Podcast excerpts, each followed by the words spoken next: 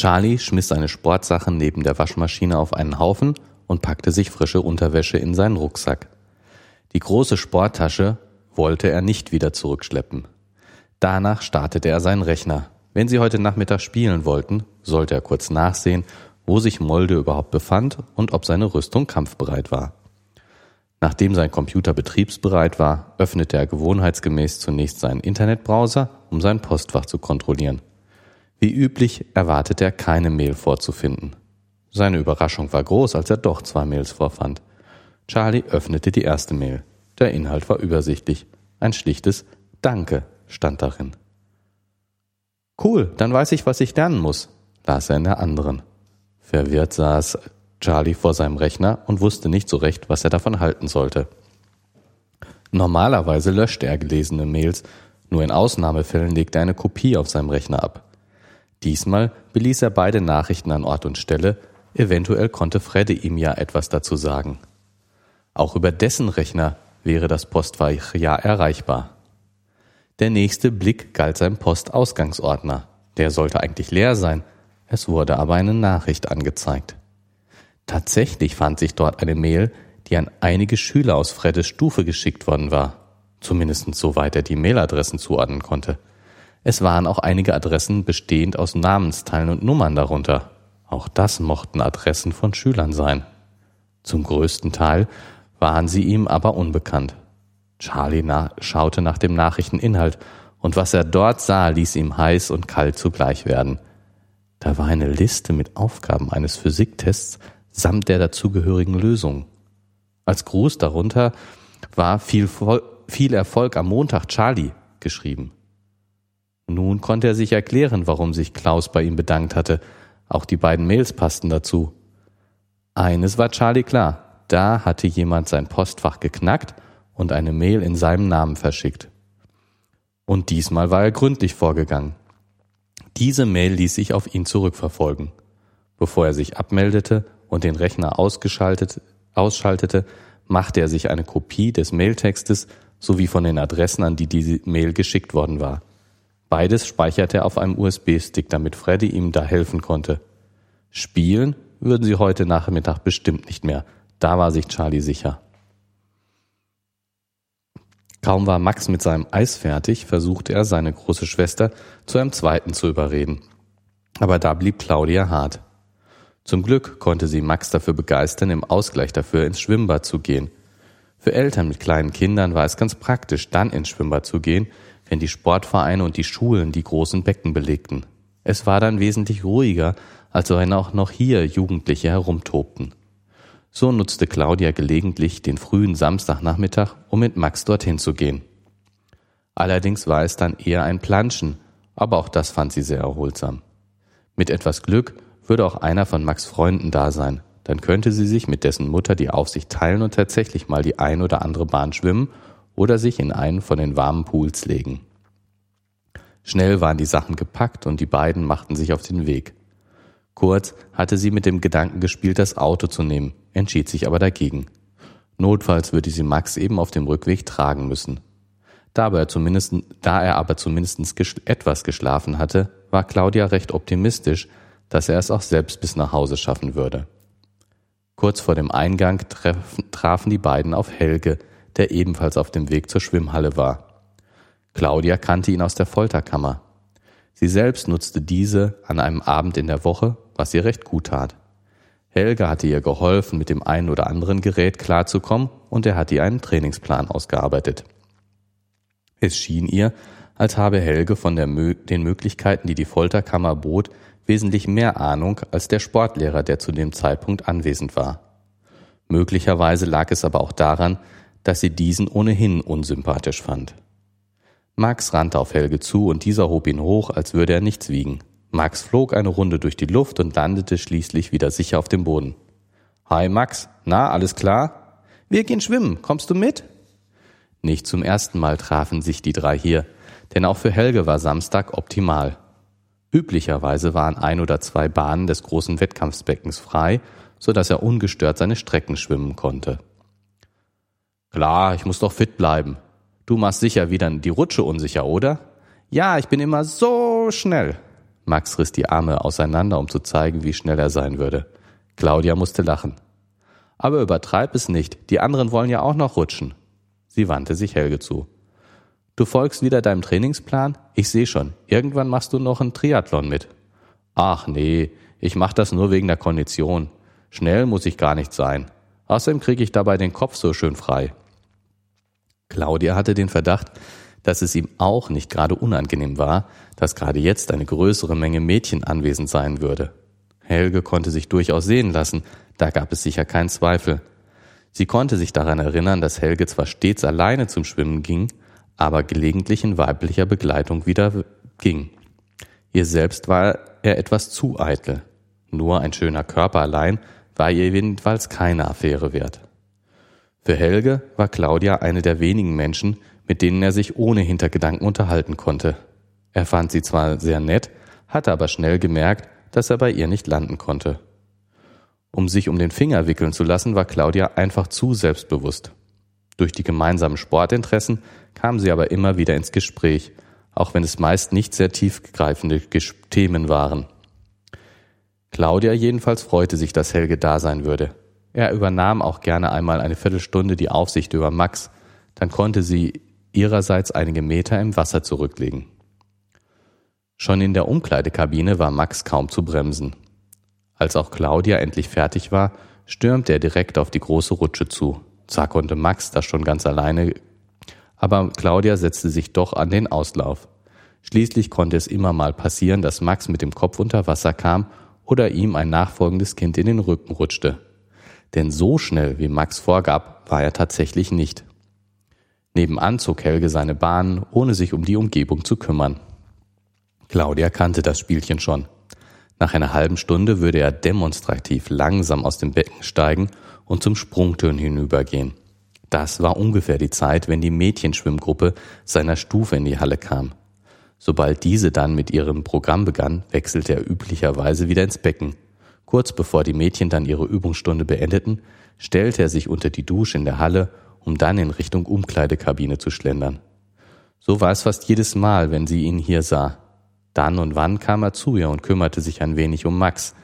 Wenn sie dann die Bahn entlang schwamm, konnte sie das Getuschel der Mädchen kaum überhören. Helge war ohne Zweifel heiß begehrt, und sich um Max zu kümmern, brachte ihn bei seinen Verehrerinnen offensichtlich noch ein paar Pluspunkte ein. In der letzten Zeit hatte sich Helges Verhalten etwas geändert. Seitdem sie ihn öfters mit Charlies kleiner Schwester gesehen hatte, war sein Auftreten deutlich zurückhaltender geworden. Zwar flirtete er immer noch wild in der Gegend herum, ging aber doch nur ganz selten mit einem Mädchen im Arm nach Hause. Schon nach wenigen Minuten kam Helge zu ihr herüber und bot ihr an, Max für eine Weile zu beschäftigen. Claudia nahm das Angebot gerne an und auch Max war nicht traurig. Helge ging mit ihm in das Nichtschwimmerbecken, in dem wenig los war und die beiden tobten wild durchs Wasser. Max quietschte vor Vergnügen und auch Helge schien sehr viel Spaß zu haben. Claudia zog ihre Baden. Dabei ließ sie ihre Gedanken treiben. Die drehten sich vor allen Dingen um Bernd und Gregor. Sollte sie Gregor für die Ballonfahrt zusagen oder lieber nicht? Bernd hätte sie sicher gerne kennengelernt, auch wenn sie damals anderer Meinung war. Er war so etwas wie ein Ersatzvater geworden. Ob er dies auch geworden wäre, wenn sie dem Treffen damals zugestimmt hätte, konnte sie im Nachhinein kaum sagen. Bei Gregor sah es nun ähnlich aus. Im Moment war er einfach ein zu netter Kumpel. Ob es dabei nach einem gemeinsamen Abend bliebe, war sehr ungewiss. Ganz sicher würde sie nicht bis zum Frühstück bleiben. Sie fragte sich nur, ob Gregor dies erwartete. Er schien ihr eher ein Typ wie Helge zu sein, wenn auch wesentlich geduldiger. Helge, so langsam wurde es Zeit, ihn zu erlösen. Auch wenn er gern mit Max spielte, hatte er nicht die Ausdauer, die ein Kind in dem Alter erforderte. Claudia stieß sich vom Beckenrand ab und konnte am anderen Ende des Beckens sehen, wie Max ihr zuwinkte. Helge saß etwas abseits, vertieft in ein Gespräch mit einer Mitschülerin. Claudia schüttelte innerlich den Kopf. Der Kerl war einfach nicht zu ändern. Max winkte immer heftiger und begann herumzuhüpfen. Plötzlich rutschte er aus und fiel ins Becken. Claudia stockte der Atem, doch Helge war bereits zur Stelle. Mit zwei Schritten war er am Beckenrand und ließ sich ins Wasser gleiten. Sekunden stemmte er den prustenden Max in die Höhe und setzte ihn auf den Rand des Schwimmbeckens. Eh, nicht tauchen üben, schimpfte Helge freundlich mit ihm und zu Claudia gewandt. Tut mir leid, ich habe einen Moment nicht aufgepasst. Immerhin warst du schnell genug, ihn da rauszuholen. Claudia war viel zu erleichtert, dass Max in Ordnung war, als dass sie Helge noch böse sein konnte. Die drei stiegen aus dem Wasser und wandten sich den Umkleidekabinen zu.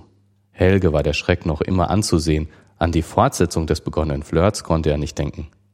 Ich lade euch zu einem Eis ein, okay? Max war von Helges Vorschlag natürlich sofort begeistert und Claudia blieb kaum etwas anderes übrig, als zuzustimmen. Sie entschieden, sich ins Schülercafé zu gehen und ergatterten einen der wenigen Tische, die im Freien aufgestellt waren. Helge schaute Claudia erwartungsvoll an. Hast du heute Abend schon was vor? Nein, bislang noch nichts. Wieso? Hast du Lust auf Kino? Claudia hatte das Kinoprogramm nicht im Kopf, aber ihr war so, als ob es Helge gar nicht so sehr auf den Film ankäme. Auch sie brauchte etwas Ablenkung. Sie fürchtete, wenn sie zu Hause bliebe, würde sie das Spiel starten und Gregor wollte sie erst einmal aus dem Weg gehen. Ja, können wir machen. Wenn du magst, kann ich mir das Auto meiner Ma leihen, dann können wir in die Stadt fahren. Dort wäre die Auswahl an Filmen sicher deutlich größer als in ihrem kleinen Ort. Oh ja, das ist eine gute Idee. Beide hingen noch ihren Gedanken nach. Erst langsam erholten sie sich von dem Streck, den ihnen Max Beckensturz eingejagt hatte. Nachdem auch Max sein Eis aufgegessen hatte, machten sich die drei auf den Heimweg. Endlich kam Fredde den Weg heruntergeschlendert. Er hatte es offensichtlich nicht eilig. Dafür hatte Charlie aber im Moment gar kein Verständnis. Er saß bereits seit zehn Minuten vor Willis Tür und wartete auf seinen Freund. Es kam ihm vor, als wäre es mindestens drei Stunden gewesen. Fredde, du musst dir unbedingt was ansehen. Ich glaube, da ist eine große Scheiße passiert. Hallo Charlie. Netter bin ich noch nie begrüßt worden, grin grinste Fredde. Warum sitzt du hier auf der Treppe? Na, du hast doch den Sch Schlüssel, du Scherzkeks. Fredde kramte in seinen Taschen. Oh ja, da ist er, stimmt. Charlie drängte Freddy in den Wohnraum und fuchtelte mit seinem USB-Stick herum. Ich hab den nicht geschrieben, das schwöre ich.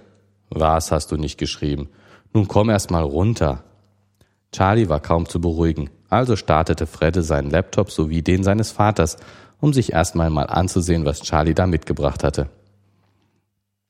Okay, da hat also jemand eine Mail von dir bekommen, die du nicht verstickt hast.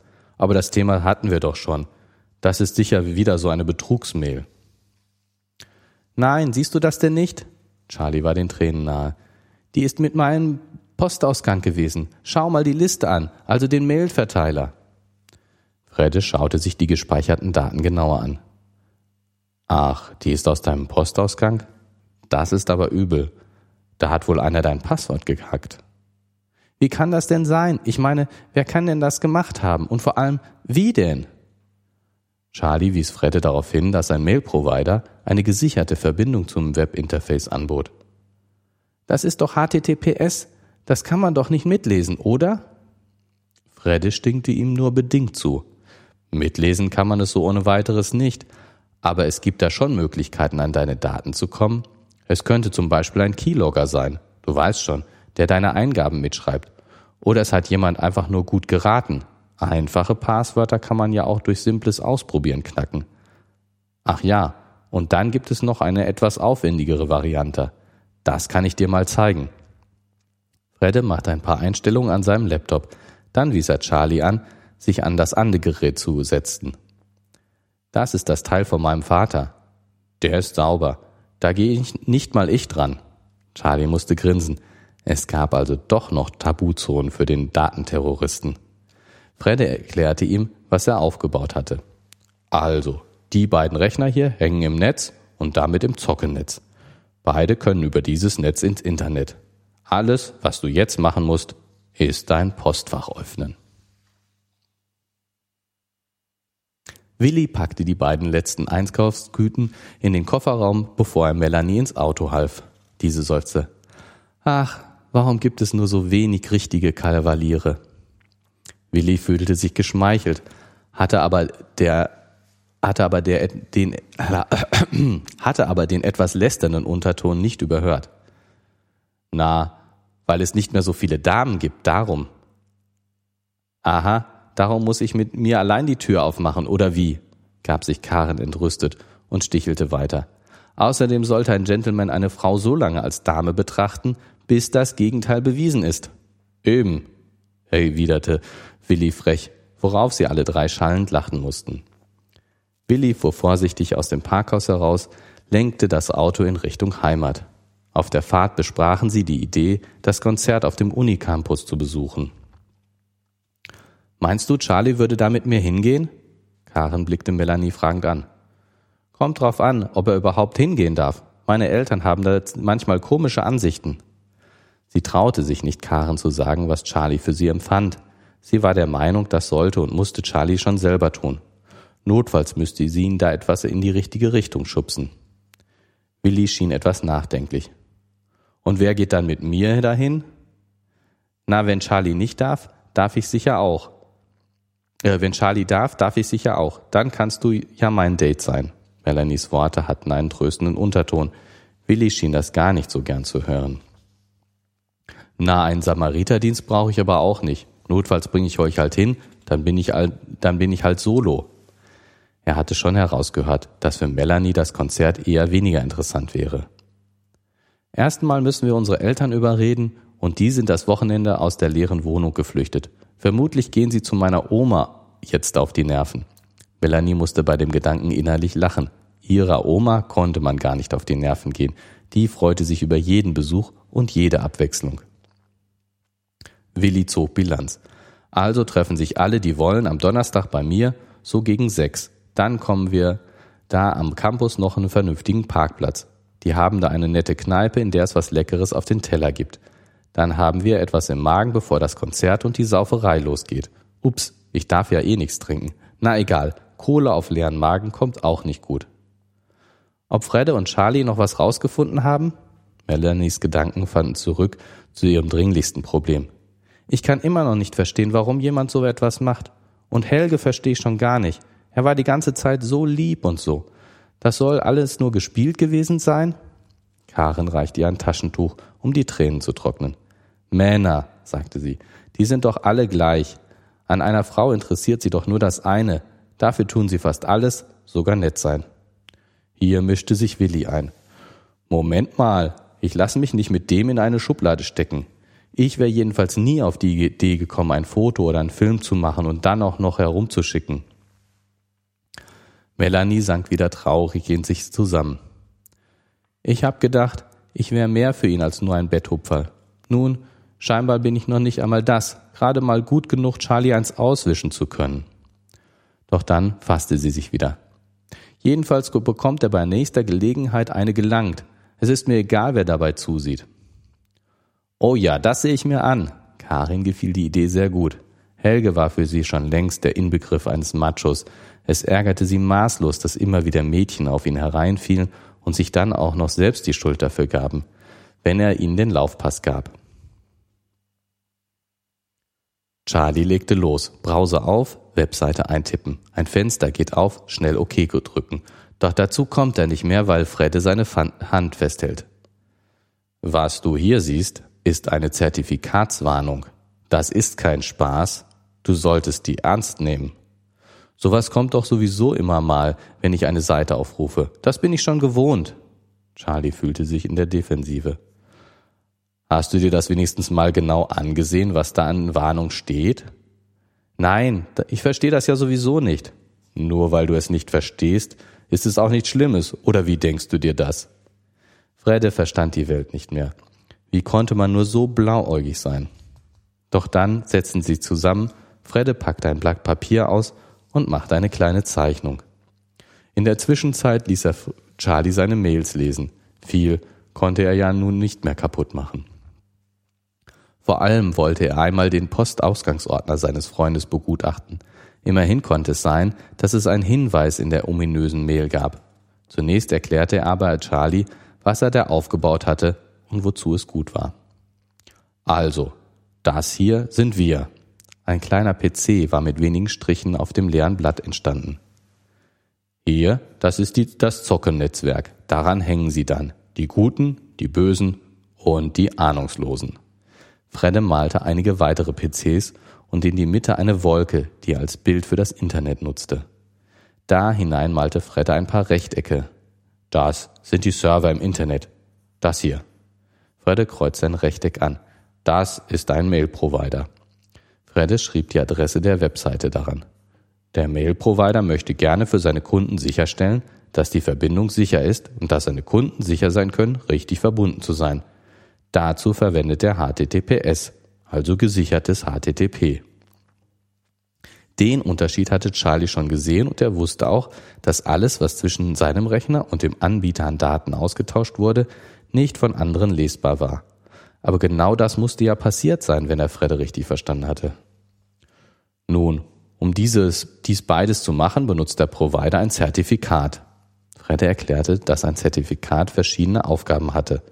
Zum einen konnte der Internetbrowser mit Hilfe des vom Server übertragenen Teils des Zertifikats alles verschlüsseln, was an die Seite schickte, und alles entschlüsseln, was die Seite zurückschickte. Das sorgte dafür, dass niemand in der Lage war, die Daten mitzulesen.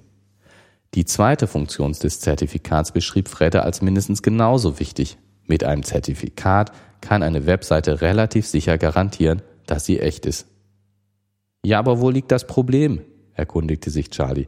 Das Zertifikat ist doch wohl da, sonst gäbe es die Warnung ja nicht. Er wusste nicht, auf was Freddy hinaus wollte. Na ja, in diesem Fall ist das Zertifikat aber extrem zweifelhaft. Es ist nicht vertrauenswürdig. Und was heißt das? Es ist selbst gemacht, nicht offiziell bestätigt. Also eine Fälschung? Nicht unbedingt, aber so wie ich das jetzt hier benutze, schon. Fredde sah Charlies fragenden Blick. Es war mal wieder Zeit für einen Vergleich mit dem richtigen Leben. Stell dir vor, jemand bittet dich, ihm Geld zu leihen. Dann würdest du doch wissen wollen, wer er ist. Ich hab selbst kein Geld, also verleihe ich auch keins. Schnell sitzt Charlie hinzu. Okay, nehmen wir mal an, ich hätte Geld und ich würde es auch verleihen. Ich würde nur Leuten was leihen, die ich kenne. Also deinen Freunden. Hierzu zähle ich mich mal. Und wie wäre es zum Beispiel mit meiner Schwester? Der würde Charlie alles leihen. Aber das sagte er natürlich nicht. Ja, klar. So. Und wenn ich jemanden zu dir schicken würde, um es abzuholen? Wenn du ihn schickst, klar. Und?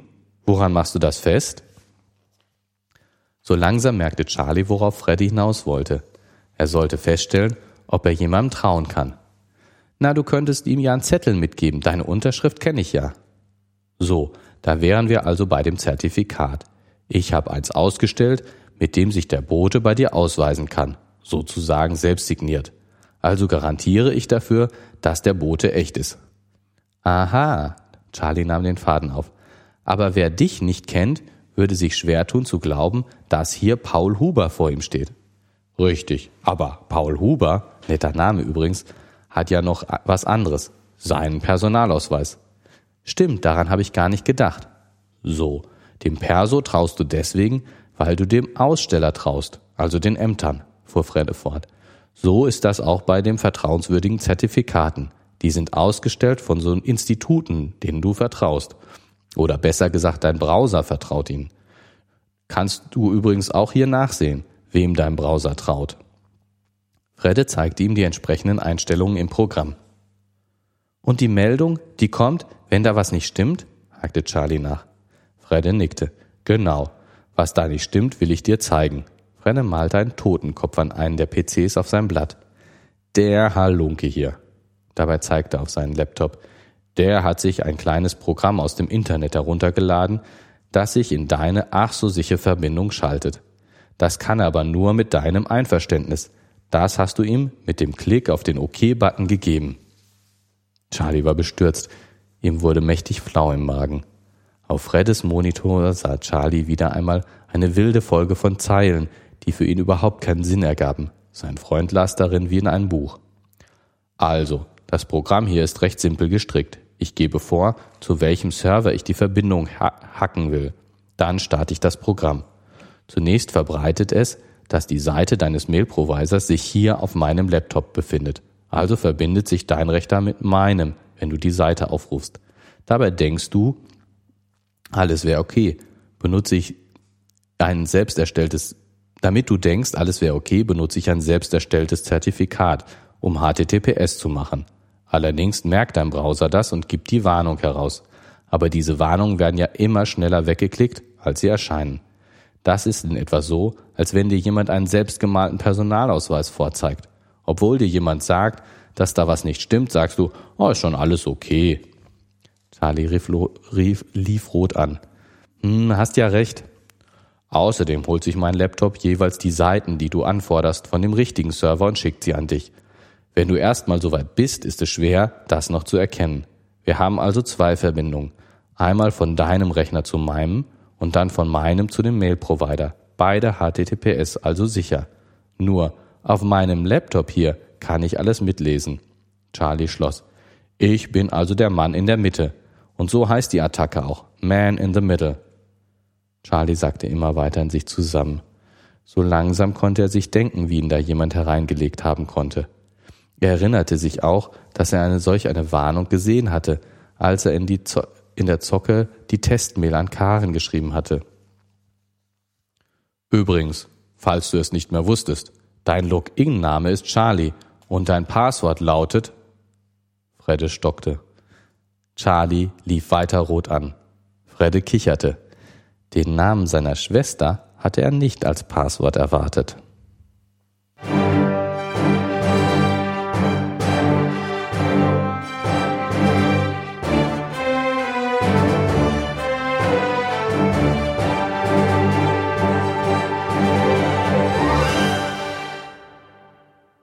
Hallo und herzlich willkommen zur elften Episode von Gemalum, dem Podcast, in dem gelesen wird und darüber gesprochen wird. Der Gerrit hat vorgelesen, ich bin Martin, jetzt versuche ich mit ihm gemeinsam zu reden.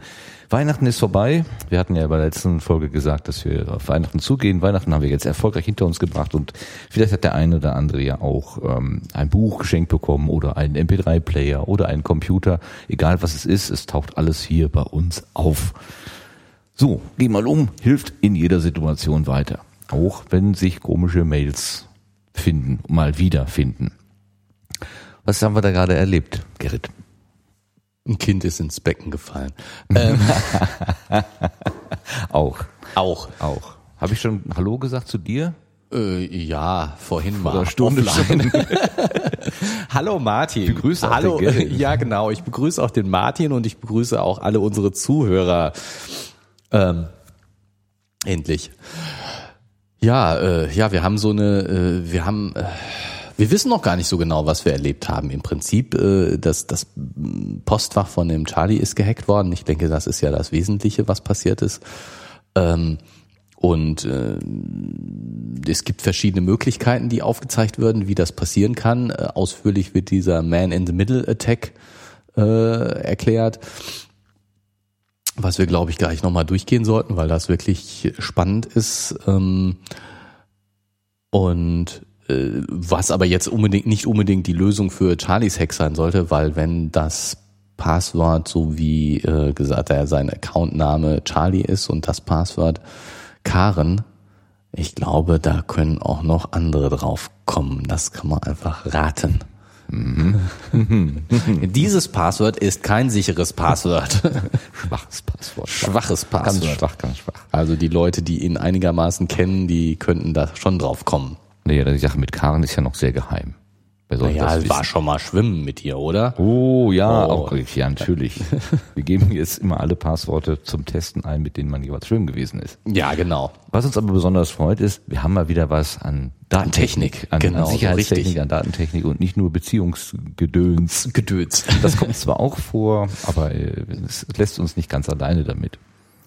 Ähm, okay, also das da passiert ist, ich versuche das jetzt auch für mich nochmal zusammenzufassen. Da ist offenbar wieder im Namen von Charlie Post verschickt worden, elektronische Post verschickt worden. Ähm, diesmal aber wohl nicht von einem dritten Rechner aus, wie Genau. beim ersten Mal, wo Ja, jemand einfach nur getan hat, äh, so getan, also er hat im Prinzip, wenn man das auf die Offline-Welt überträgt, einen Brief genommen und den Absender einfach draufgeschrieben. Genau. Ähm, in diesem Fall ist es anders, ist tatsächlich aus dieser, sag's mal einfach, aus dieser Maschine herausgekommen. Also jemand hatte tatsächlich Zugriff auf diese Ja. Infrastruktur, auf die Hardware Genau. von Charlie. Und das ist natürlich nochmal eine ganz andere Kategorie, auch was die, ähm, äh, Nachweisbarkeit oder Verantwortung angeht. Denn wenn, wenn jetzt, sagen wir mal, eine Analyse gemacht wird, kommen diese Sachen tatsächlich von deinem Rechner, würde in diesem Fall die Analyse sagen, ja, ja die kommen von deinem Rechner. Und du bist dafür verantwortlich. Du bist genau. der vermeintliche Absender. Ja. Das sieht natürlich schon mal, also vom Bedrohungsszenario her, nochmal schlechter aus als vorher. Genau. Und ich denke, die ähm, Mail, die da jetzt verschickt worden ist, äh, handelt sich ja wohl um Aufgaben mit Lösungen, die ähm, vorgeben, äh, der nächste Test zu sein. Mhm. Ähm, also was kann jetzt Schlimmes passieren? Äh, es kann sein, dass es wirklich die Aufgaben waren, die in dem Test vorkommen. Oder jetzt kann, es kann erstmal das weniger Schlimme ist, es sind nicht die Aufgaben, die in dem Test vorkommen. Dann sind alle Empfänger ziemlich sauer auf den Charlie, weil er ihnen die falschen Aufgaben geschickt hat und suggeriert hat, es wären die richtigen. Wenn es die richtigen sind, dann äh, kriegt er möglicherweise ziemlich viel Ärger, weil, weil die Frage im Raum steht, wie ist er an diese Aufgaben dran gekommen? Ähm, also das sind die beiden Sachen, die passieren können. Aber ich denke, wir sollten das ähm, durchaus ähm, noch ein bisschen höher aufhängen, weil ähm, das Verschicken von E-Mails in fremden Namen ähm, ja, äh, ja gut, ich meine, hier handelt es sich um Schülerstreich und ja, selbst wenn sozusagen der schlimmere Fall eintritt und äh, er beschuldigt wird, äh, sich irgendwie falsch die Aufgaben beschafft zu haben, das ist schon ziemlich unangenehm, aber naja, es geht noch. Aber ähm, über wenn jemand äh, in fremden Namen E-Mails verschicken kann, ist es eben äh, im, heutzutage so, dass er damit häufig auch Passwörter zum Beispiel von verschiedenen Accounts und ähnlichen Sachen ändern kann. Und ähm, die, die, das E-Mail-Postfach oder der Zugang zu dem E-Mail-Postfach ist schon eine sehr zentrale Stelle für viele Sachen. Und äh, insofern ist das wirklich wichtig. Also wenn ich mein, mein Amazon-Passwort ändern kann oder wenn jemand mein Amazon-Passwort ändern kann, dann kann er sich äh, über meine da hinterlegte Kreditkarte viele Sachen kaufen. Äh, gut, meine Bank kommuniziert nicht per, per Mail mit mir, aber äh, wenn das so wäre, äh, könnte jemand mein Bank, in meinen Bankaccount rein, dadurch, dass er sich äh, über die E-Mail-Adresse eine neue, äh, ein neues Passwort schicken kann. Oder er kann eben auch per äh, E-Mail möglicherweise Aufträge an die Bank verschicken und ähnliche Sachen. Also ähm, der Zugriff auf ein E-Mail-Konto ähm, ermöglicht häufig ähm, sehr weitgehende Eingriffe in sonstige Accounts, die man irgendwo hat sei es eben bei Leuten, wo man Sachen bestellt oder wo man, wo man einkaufen kann oder ähm, vielleicht auch beruflich oder bankmäßig oder oder oder. Also das ist schon ein ziemlich zentraler Punkt, mhm. der E-Mail-Account. Und wer Zugriff auf den E-Mail-Account hat, der ist schon ziemlich weit. Und ähm, deswegen sollte man diese, die, diese Sachen auf jeden Fall ernst nehmen. Also der E-Mail-Account sollte gut geschützt sein und äh, ein Passwort wie Karen ist sicherlich kein gutes Passwort. Der Name des Ehepartners nicht gut. Der Hund. Der Hund, nicht gut, zu einfach. Ja, vielleicht noch kurz ergänzen. Aber sichere Passwörter, das Thema hatten wir ja schon mal. ja auch schon. Und insofern wollen wir da jetzt nicht noch weiter eingehen. Gehen wir lieber auf die Min in the Middle Attack, was ja eben jetzt ein anderes ist, als Passwort zu raten. Ja, ich wollte aber vielleicht nochmal zur Illustration, weil ähm, das ist mir schon auch wichtig, was du gerade gesagt hast, nochmal zu unterstreichen. Ähm, Online-Banking geht ja in der Regel nicht nur über ähm, E-Mail, also da ist ja vielleicht auch nochmal ein anderes Sicherheitsmechan ein anderer Sicherheitsmechanismus dahinter. Aber wir kennen es vielleicht, wenn wir irgendwo etwas bestellen ähm, dass äh, nicht alleine der Vorgang, dass ich etwas irgendwo hinschicke und sage, also ich möchte, was weiß ich, irgendwas geschickt bekommen oder ich möchte an ihrer Konferenz teilnehmen oder was auch immer, äh, sondern dass die dann noch einmal wieder zurück an mich was schicken mit einer Mail, wo ein irgendein Bestätigungslink drin ist ja, und diesen genau. muss ich erst an, anklicken, damit diese ja die, die, die, dieses dabei sein oder so, also äh, der Auftrag sozusagen be, bestätigt wird. Das ist Ja. also eine zweifache äh, Absicherung.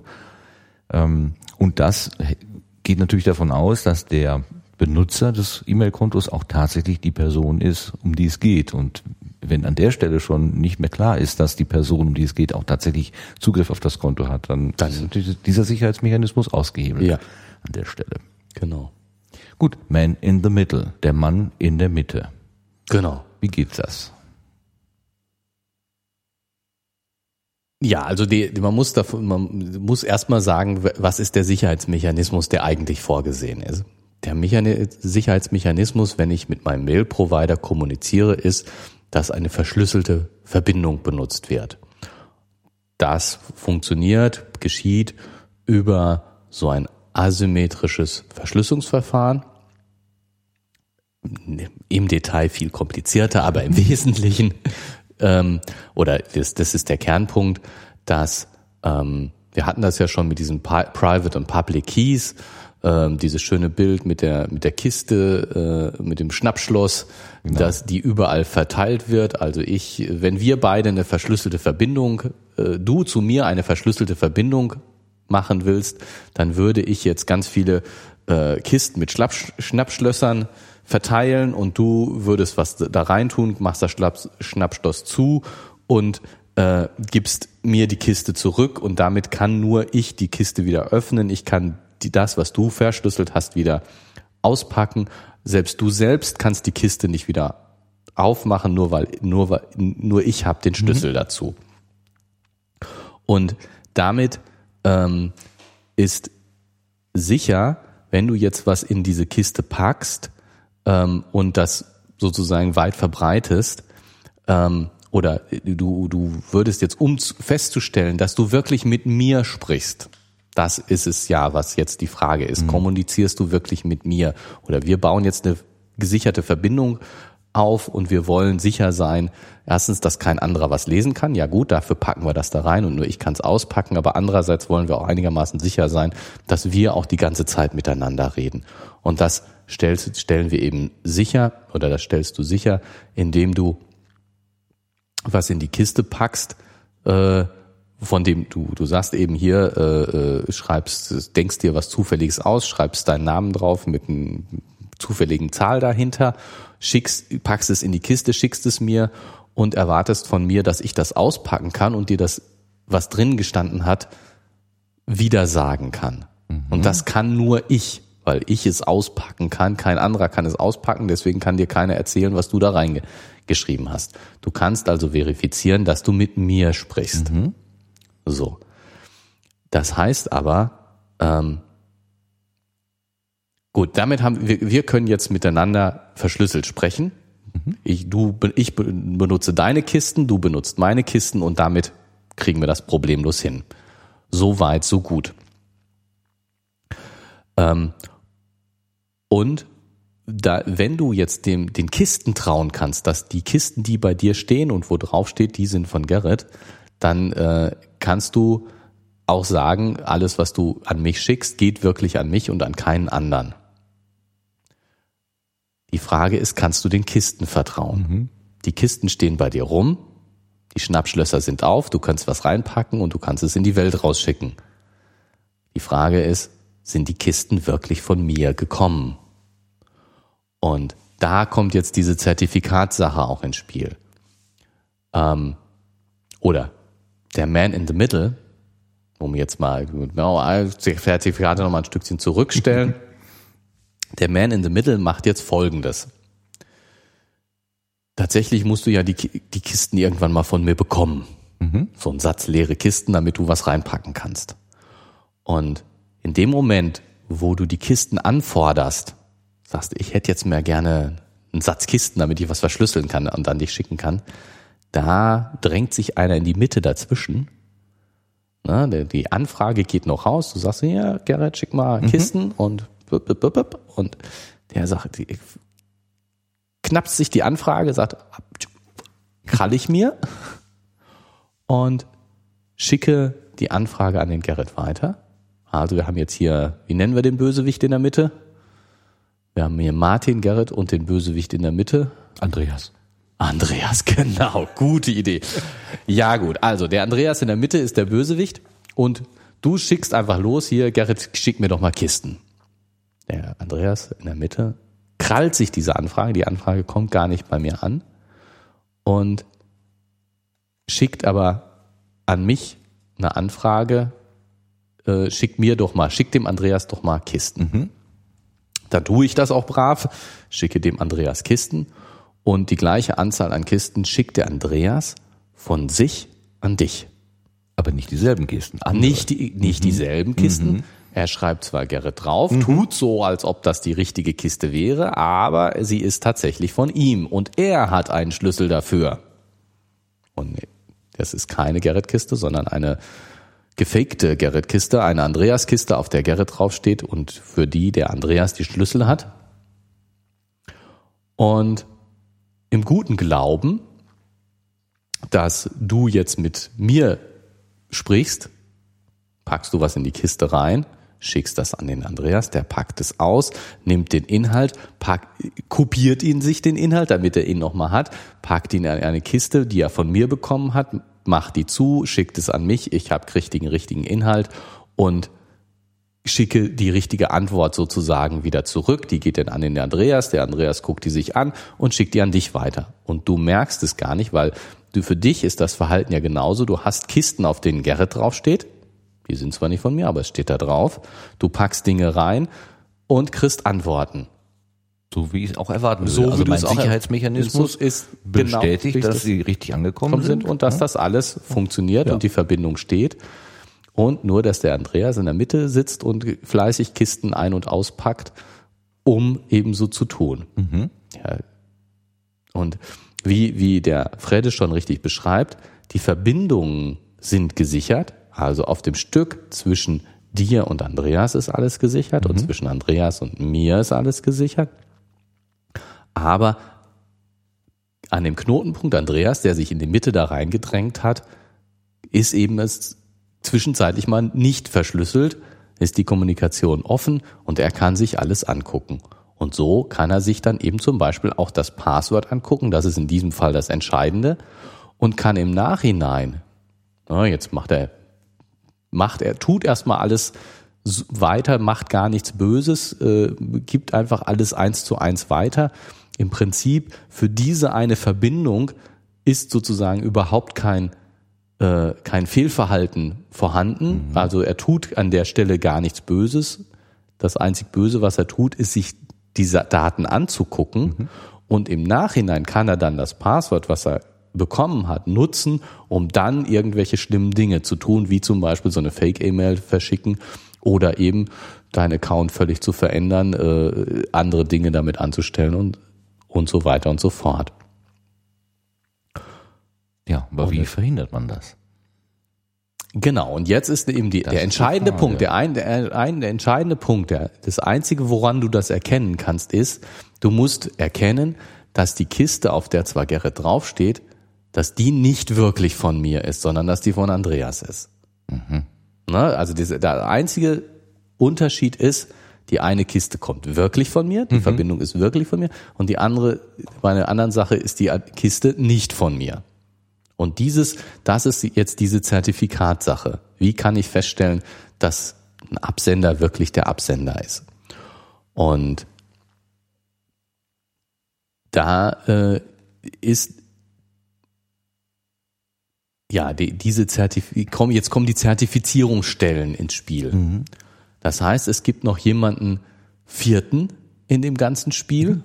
Wir haben also den Martin, den Andreas, den Bösen in der Mitte und den Gerrit, den, den E-Mail-Provider oder die Bank oder sonst was. Und wir haben eine Zertifizierungsstelle. Äh, jetzt brauchen wir dafür einen schönen Namen. Mhm. Mhm. Huber. Äh, wie heißt der? Huber? Wir nennen den Paul. Paul. Paul. Die Zertifizierungsstelle. Paul ist die Zertifizierungsstelle. Paul ist die Zertifizierungsstelle. Und was macht die Zertifizierungsstelle? Die Zertifizierungsstelle ist nichts anderes als ähm, jemand, der auch Kisten von Gerrit hat. Mhm.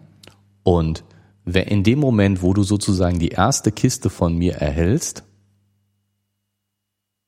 würde ich jetzt, im, um, um im Bild zu bleiben, das stimmt nicht technisch nicht ganz, aber im Bild ist das ganz gut und es ist nicht weit genug weg, äh, es ist nicht zu weit weg.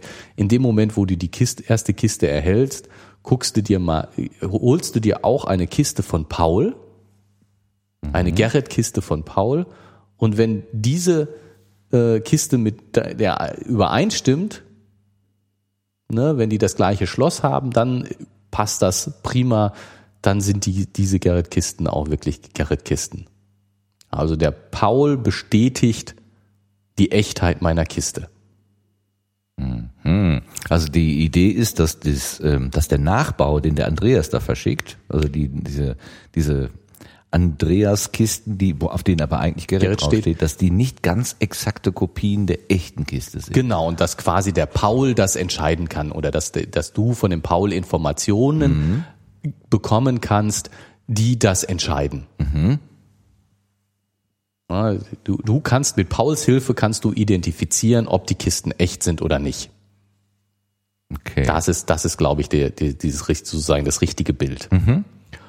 Und dafür musst du dem Paul natürlich vertrauen. Ja klar, wenn der jetzt mit dem Andreas unter einer, einer Decke, Decke steckt, steckt dann äh, nützt das alles nichts. Ist das alles nichts. So und ähm, wie, wie das mit dem Personalausweis ist. Du vertraust dem Personalausweis, weil du den Ämtern, den ausstellenden Stellen äh, vertraust. Ist das im Prinzip mit diesen Zertifizierungsstellen auch so?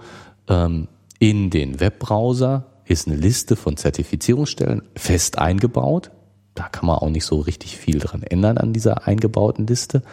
Ähm, man kann, glaube ich, noch weitere Zertifizierungsstellen hinzufügen wenn man also jetzt was für Firmennetzwerke, wenn die internen Zertifikate ausstellen, dann kann man eben sagen, die alles, was von dieser firmeninternen Zertifizierungsstelle auch zertifiziert ist, das will, dem will ich auch vertrauen. Das ist natürlich jetzt nicht für jeden Browsernutzer, aber in den Browser fest eingebaut ist eine Liste von Zertifizierungsstellen. Es gibt immer wieder Zweifel daran, ob alle diese Zertifizierungsstellen, die da fest in den Browser eingebaut sind, auch wirklich sichere mhm. Zertifizierungsstellen mhm. sind. Aber das ist mal noch ein ganz anderes Problem. Ähm, das geht dann wieder in Geheimdienstrichtung. Ähm, die Geheimdienste können die jetzt vortäuschen, dass sie jemand anders sind, weil sie eben auf die Zertifizierungsstelle Einfluss nehmen können. Das ist das eine und das andere habe ich gelesen, sind auch Diebstähle. Also dass irgendwo tatsächlich physikalisch irgendwas ähm, erbeutet worden ist, mit dem man dann Zertifikate erzeugen kann oder so tun kann, als, als ob. eben. Als genau, ob, ne? also sozusagen diese, diese Sicherheit, ja, die Einbruchssicherheit der Zertifizierungsstellen an sich ist so eine Sache. Aber ähm, also dieser Mechanismus mit der Zertifizierung ist auch nochmal angreifbar, aber das ist eine ganz andere Ebene von Angriff als wenn wir einfach mal so ein Zertifikat ausstellen. Also wenn wir einfach mal so wie der äh, Andreas in der Mitte einfach mal so falsche Kisten verschicken und mhm. nur ein, Label draufkleben und nicht wirklich das fälschen.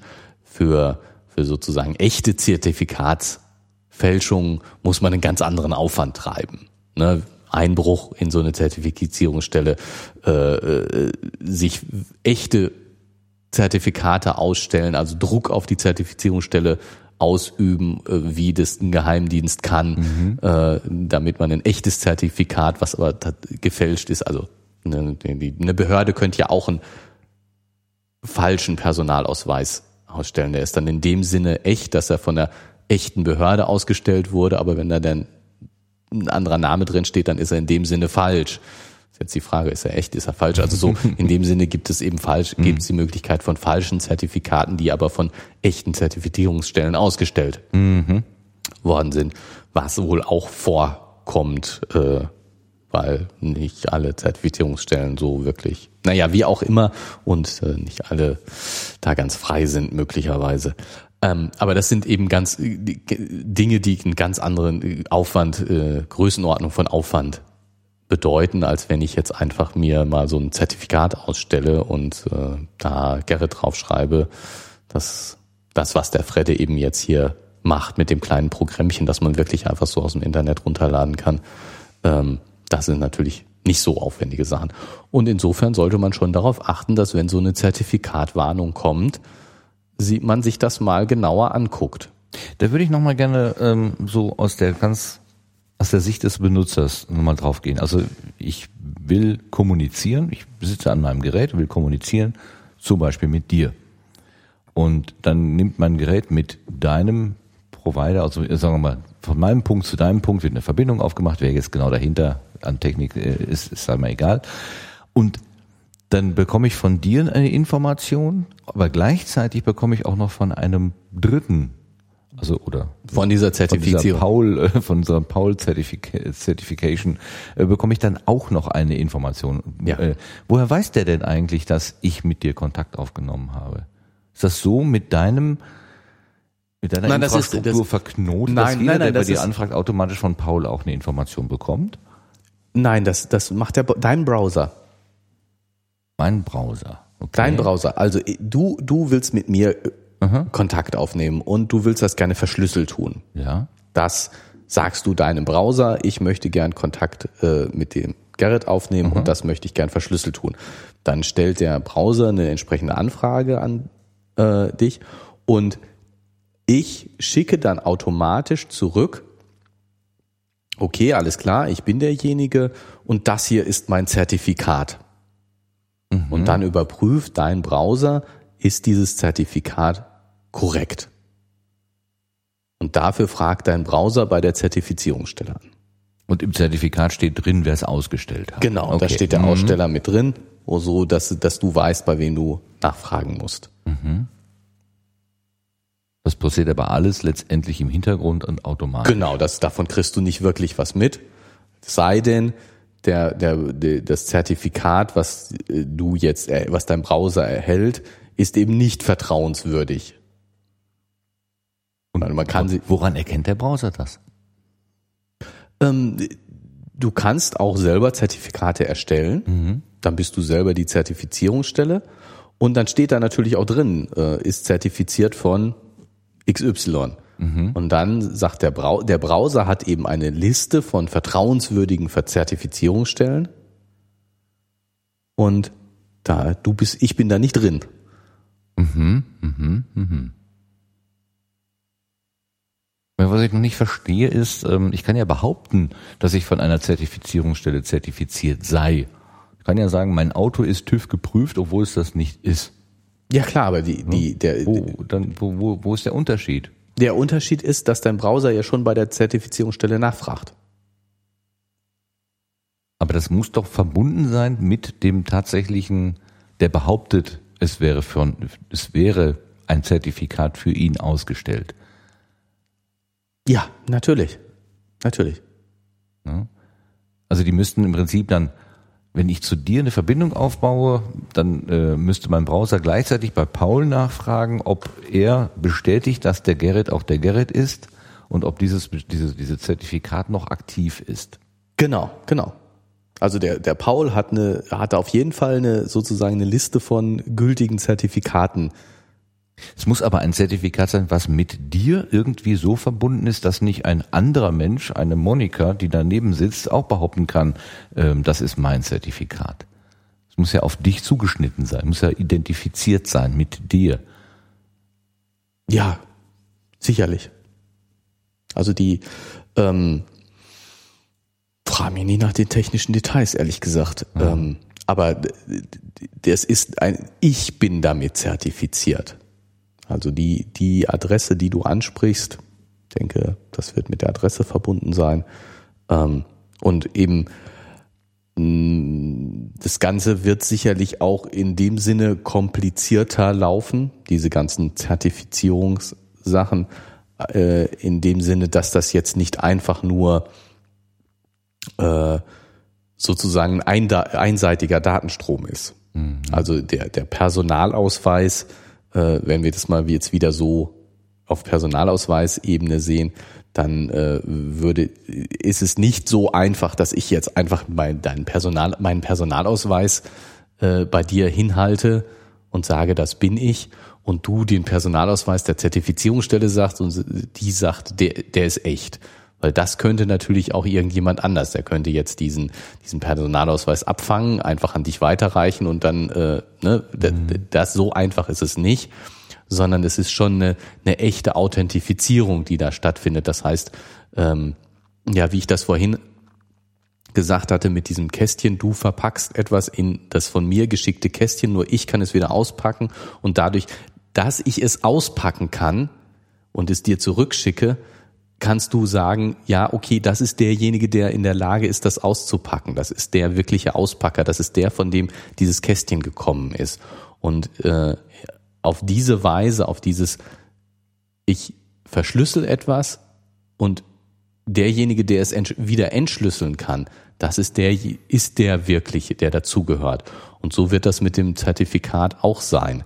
Das heißt, diese Zertifizierungsstelle, ähm, jetzt mit dem Public and Private Key mhm. wieder äh, sind, ähm,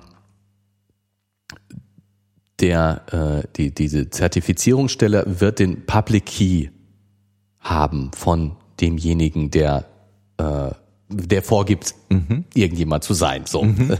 ist das kompliziert.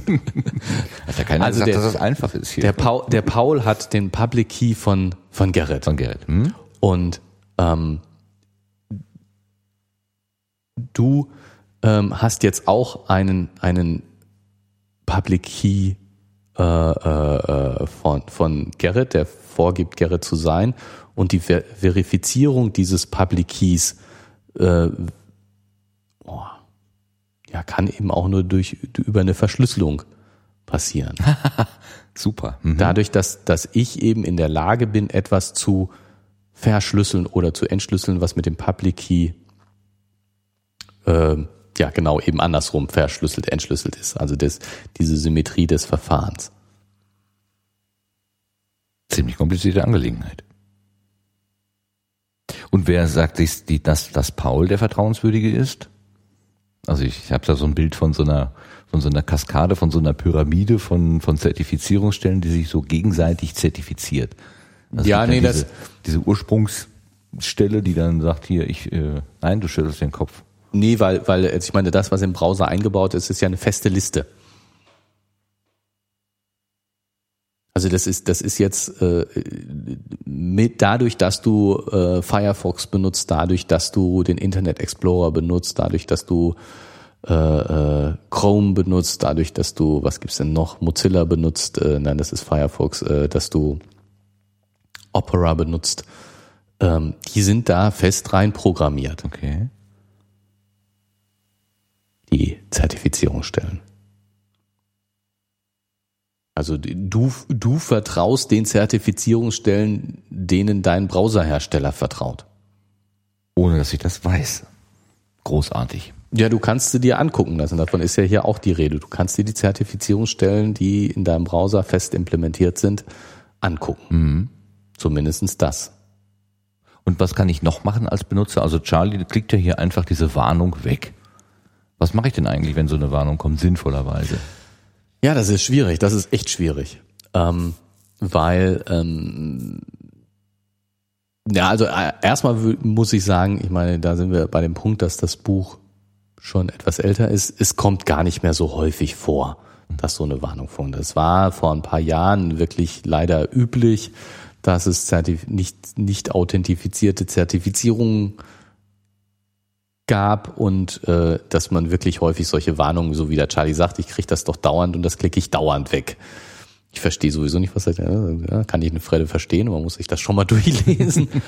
ähm, aber das ist nach meinem Eindruck, ich weiß nicht, wie dein Eindruck ist, aber nach meinem Eindruck deutlich besser gewesen, dass diese Warnungen wirklich viel, viel seltener geworden sind, dass also mit Zertifikaten sorgfältiger umgegangen wird. Ähm, und dass man insofern, wenn jetzt so eine Warnung kommt, die wirklich auch ernst nehmen sollte. Und tatsächlich ist es auch so, dass die, die Warnungen viel massiver geworden sind. Also mhm. zu den Zeiten, wo das hier spielt, ist es wirklich so gewesen, da ist so ein Browserfenster aufgekommen und das, äh, ach na ja, ich weiß schon, was ich tue. Der OK-Button war wirklich der naheliegende und den hat man gedrückt und dann hat man einfach weitergemacht. Auch mit so einer Zertifikatwarnung. Und heute, wenn du mal so eine Zertifikatwarnung äh, kriegst, egal ob Internet Explorer oder Firefox oder den anderen, die ist dann schon massiv äh, im Sinne von, wenn Sie jetzt auf Weiter machen, wenn Sie jetzt hier auf Weiter äh, klicken, dann sollten Sie wissen, was Sie tun. Diese Seite ist nicht sicher. da steht ja nämlich, ich kenne das Risiko. Genau, ich kenne das Risiko. Und Was also ich natürlich nicht kenne, aber trotzdem klicke ich da drauf. ja, aber aber Da bin also, ich nicht anders als Charlie, muss ich sagen. Nee, ich muss da, bin da inzwischen sehr vorsichtig und gehe normalerweise nicht weiter, es sei denn, ich weiß, was ich da tue oder ich Hast du schon mal Seiten vom Chaos Computer Club aufgerufen? Da passiert mir das relativ oft, dass da irgendwie steht, nö, das ist hier nicht sicher. Und dann denke ich immer, hm, die werden eigentlich wissen, was sie tun, aber Ja, gut, okay. Ich meine, man muss ja auch noch dann immer noch sehen, äh, was, was man dann darüber macht. Also ich meine, wenn du jetzt nur einfach lesend auf irgendwas zugreifen willst, dann ist es egal, ähm, ob äh, der dann äh, naja gut was könnte was könnte schlimmstenfalls passieren? Die Informationen die du da liest sind nicht wirklich vom Chaos Computer Club. Ne, weil ich meine klar die, die, das Angriffsszenario ist was ich damit riskiere ist das Man in the Middle Attack. Das heißt jemand anderes kann die Daten lesen die ich bekomme. Gut ich meine wenn ich in erster Linie lese beim Chaos Computer Club dann kann das sowieso jeder lesen Ne, du guckst dir nichts an, was nicht jemand anders auch angucken könnte. Insofern ist dieses einfach Mitlesen in dem Fall in diese Richtung völlig uninteressant. Und du willst ja gar nicht wirklich von dir aus was eingeben. Das Risiko, dass jemand den Datenverkehr also mitliest, ist relativ gering. Man könnte mir natürlich irgendetwas ähm, vorgaukeln. Also Genau, der man könnte- Computer Club empfiehlt äh, Sowieso, dieses genau. und jenes und das ist es überhaupt nicht, stimmt gar nicht. Genau, also das, das kann passieren. Jemand anders kann die- dir Inhalte vorgaukeln, die, die nicht wirklich vom Chaos Computer Club sind. Gut. Und äh, was natürlich, warum, warum, jetzt muss man natürlich andersrum fragen, warum macht der Chaos Computer Club überhaupt so etwas? Ne? Was, was ist der Sinn dahinter? Das frage ich mich auch, ja. Kannst Ja. du mir das erklären? Das Ja, klar, Super. doch natürlich. Also der der Sinn dahinter ist, dass die ähm, dass die eine gesicherte Verbindung haben wollen. Das heißt, ähm, die wollen, dass nicht jeder mitlesen kann, was du von ihnen runterlädst, weil sie sagen, deine Privatsphäre soll geschützt sein und wir wollen nicht, dass jeder jeden Interverkehr, Internetverkehr mitlesen kann. Wie du rumbraust, soll deine Sache sein. Nicht jeder soll das sehen können, was du einfach so mitlesen können. Deswegen wollen wir eine HTTPS-Verbindung haben. Da mag auch noch der Hintergedanke sein, wenn wir möglichst viele gesicherte Verbindungen haben, dann fallen die wichtigen gesicherten Verbindungen nicht auf. Na, das ist ja immer so die Sache, Das Hintergrundrauschen. das hinter, erzeugen. genau, das ist ja immer diese, so die Sache, wenn, wenn nur einer verschlüsselt, dann wird äh, ein Geheimdienst sicherlich ganz viel Aufwand da reintreiben, diese eine verschlüsselte Verbindung zu knacken. Und wenn das nur eine Verbindung ist, dann wird er die auch knacken können, weil dann hat er genug Ressourcen dafür, das zu tun. Wenn alle Leute verschlüsseln, dann ist nicht mehr, dann ist nicht mehr klar, was jetzt für den Geheimdienst interessant sein könnte. Und insofern wollen die, dass alles verschlüsselt ist und wollen deswegen eine HTTPS-Verbindung aufbauen. Um diese HTTPS-Verbindung aufzubauen, brauchen sie ein Zertifikat. Sonst geht das nicht. Jetzt müssten sie sich kostenpflichtig bei irgendeiner Zertifizierungsstelle zertifizieren lassen. Ist aber ja eigentlich unnötig, wie wir gerade festgestellt haben. Es kommt jetzt für diese Verbindung gar nicht drauf an, dass der Absender wirklich der Absender ist. Das ist nicht, nicht so entscheidend, dass du jetzt wirklich mit dem Chaos Computer Club, dass da nicht ein Man-in-the-Middle-Attack ist. Ja, wenn da eine ist, dann ist da eine. Das, naja, so schlimm ist das in dem Fall nicht. Und ähm, keiner wird den Aufwand treiben, so eine Man-in-the-Middle-Attack zu machen, nur um zu mitzulesen, was du mit dem Chaos Computer Club kommunizierst oder jetzt Erstmal nur liest, ne? nur, Nur- nur wahrnimmst liest, nur, nur, Mhm. nur wahrnimmst. Ne? Klar, also wir haben gerade gesagt, ja, das soll schon so ein bisschen auch geschützt sein, aber man muss eben immer den, den Nutzen, Kosten-Nutzen-Aufwand sehen. Und so ein Man-in-the-Middle-Attack hat Aufwand und die, den Nutzen davon ist in dem Fall so gering, dass du es nicht machen würdest. Die NSA liest alles mit und würde deswegen auch diesen Traffic mitlesen, den du mit dem Chaos Computer Club hast. Und dieses äh, HTTPS schützt davor, dass die NSA das einfach so mitlesen kann. Andererseits würde die NSA den Aufwand, eine Man-in-the-Middle-Attack für jeden Verbindung mit dem Chaos Computer Club wahrscheinlich nicht treiben. Mhm. Also ist das schon mal ein guter Schutz. Mhm. Dafür ist es aber nicht nötig, dass ich mich bei einer offiziellen Zertifizierungsstelle zertifizieren lasse. Das kostet auch Geld, muss nicht sein. Okay. Und deswegen machen die, nehmen die selbst ausgestellte Zertifikate. Jetzt kannst du, es gibt ja diese Trusted Networks und wahrscheinlich kannst du die, kannst du auch sozusagen den Chaos Computer Club oder die eben die, diese Zertifizierungsstelle, die, die sie ja intern eingerichtet haben oder weiß jetzt nicht wie intern, aber kannst, könntest du sicher zu deinen Trusted Zertifizierungsstellen mhm. mit aufnehmen und dann würde das auch nicht mehr passieren, mhm. dass du diese Warnung bekommst. Okay, also der, der, Vorteil ist, dass ich verschlüsselt kommuniziere. Der Nachteil ist, dass ich diesem, diesem Schlüssel einfach mal blind trauen muss. Also dem, dem zunächst äh, mal dem, blind. Ja, also genau. du könntest erstmal blind trauen muss. Ich kann nicht sicher sein, dass der am anderen Ende auch wirklich derjenige ist, der es zu sein vorgibt. Genau. Mhm. Und du könntest jetzt natürlich diese Zertifikate oder ja auch bei dir installieren oder mhm. ähnliches. Du kannst jetzt einmal nach zum Chaos Computer Club hinfahren, dir den Zertifikat auf dem USB-Stick überspielen, weißt, das ist das Richtige, dann installierst du das richtig bei dir und dann äh, wird du natürlich, wäre das auch das, dem du vertrauen kannst. Ne? Mhm. Ne? Also, es gibt schon Wege, sozusagen da auch echtes Vertrauen zu schaffen. Also das liegt daran, dass die also diese kommerzielle Schiene da nicht bedienen wollen. Und also genau. normale, die normalen Zertifizierungsstellen, die verkaufen dann dieses, äh, diese diese Sicherheit, äh, die sie da ver, ja, die leben. verbürgen. Genau. Also die, die verbürgen sozusagen jemand, ähm, ja, sie geben Brief und Siegel, dass da auch das, dass, dass der das tatsächlich ist. Äh, und das lassen sie aber dann auch bezahlen. Genau. So ein Geschäftsmodell. Ja. Okay. Das kostet auch Geld. Oh, macht ja irgendwie auch so Sinn. Ja, ja, ja. ja, ich meine, es gibt natürlich schon auch so Alternativüberlegungen, so dieses, dieses, ähm, dass man ähm, verteiltes äh, Trust-Net hat.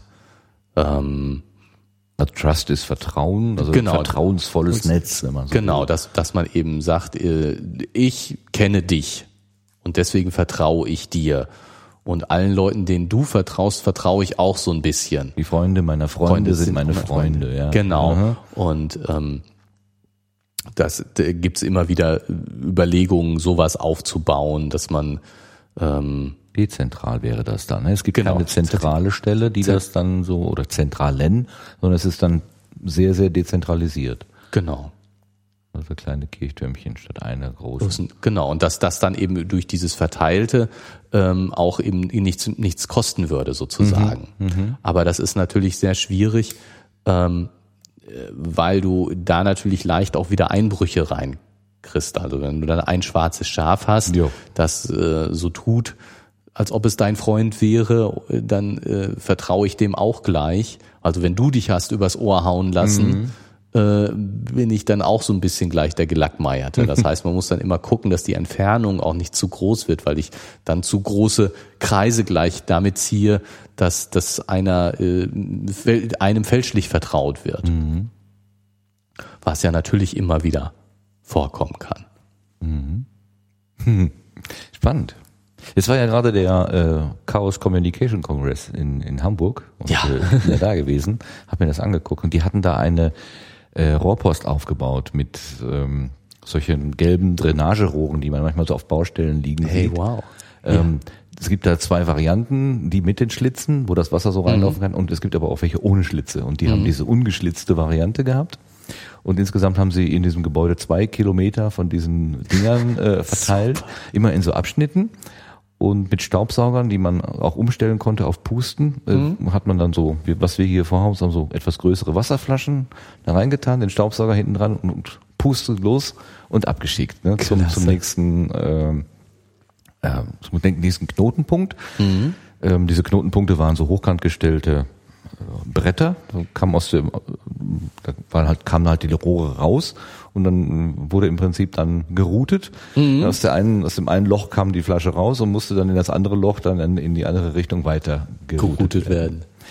Und in einem Bericht darüber habe ich auch ähm, gehört, also das sollte so ein bisschen darstellen, wie das Internet so funktioniert. Ja. Und wurde auch die Man-in-the-Middle-Attacke äh, wurde besprochen, ob es denn Ja. die gegeben habe.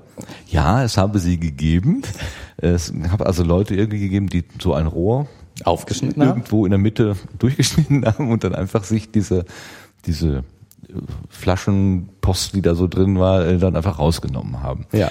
Und äh, da hat es dann aber auch Gegenmaßnahmen gegeben. Und zwar haben die dann äh, Mikrofone an diese Rohre getan, weil die Säge, mit der das zersägt wurde, die hat so viel Krach gemacht, dass das dann aufgefallen ist.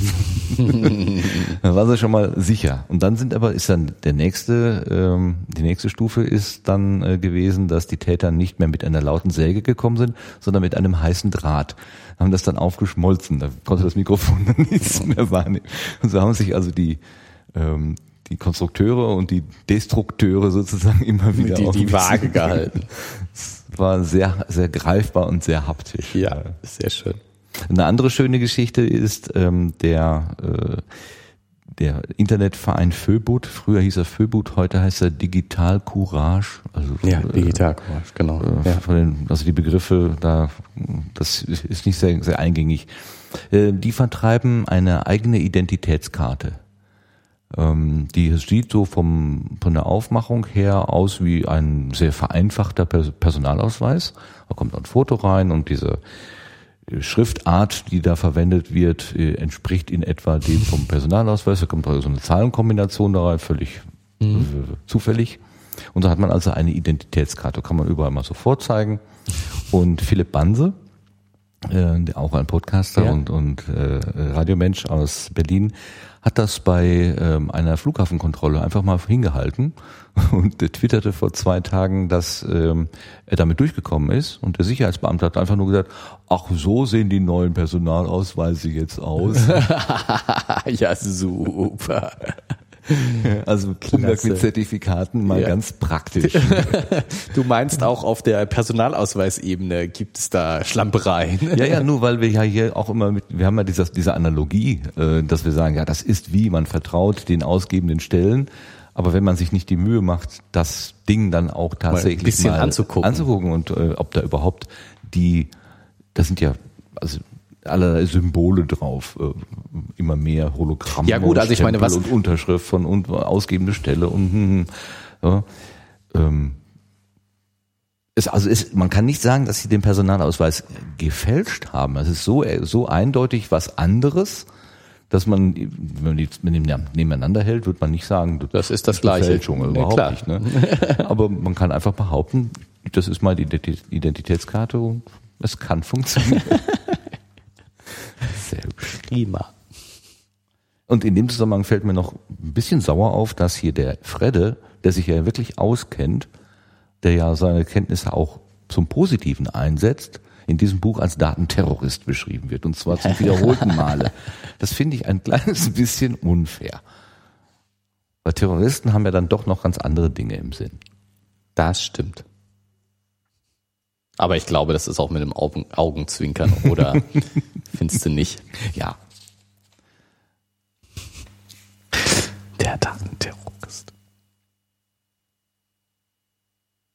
Was wissen wir denn jetzt? Also wir wissen, dass wir Zertifikaten ähm, also nicht einfach mal wegklicken. Ja. Ach so, dazu habe ich noch eine Frage, nämlich äh, wenn ich gelegentlich Software installiere, dann steht da manchmal auch dabei, diese Software hat äh, hat kein Zertifikat. also ich habe so eine. Windows-Maschine. Genau. Ähm, diese Software ist nicht zertifiziert. Ähm, wollen Sie sie trotzdem installieren oder nicht? Und dann denke ich immer, habe ja viel Geld für ausgegeben. Natürlich. Was soll ich denn sonst machen? Das ist dasselbe Zertifikat, die, das gleiche Prinzip, oder ist es was anderes? Das ist dasselbe Prinzip. Ähm,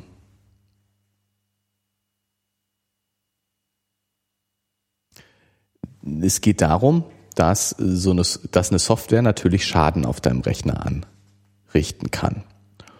Und die Frage ist, ist die Software wirklich von demjenigen, von dem, der behauptet, dass sie von ihm ist? Äh, also wenn du was von welche Softwarefirma fällt mir jetzt ein? Oh, nimm hier die Klaus Soft.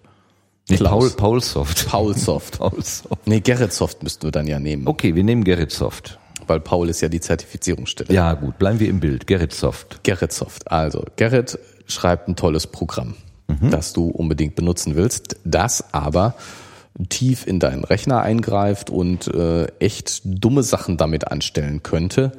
Äh, du musst einfach darauf vertrauen, dass die Software das nicht tut. Ja, weil du, du willst, was weiß ich, äh, du willst, dass diese Software äh, deine E-Mails lesen kann, weil du damit was anstellen willst.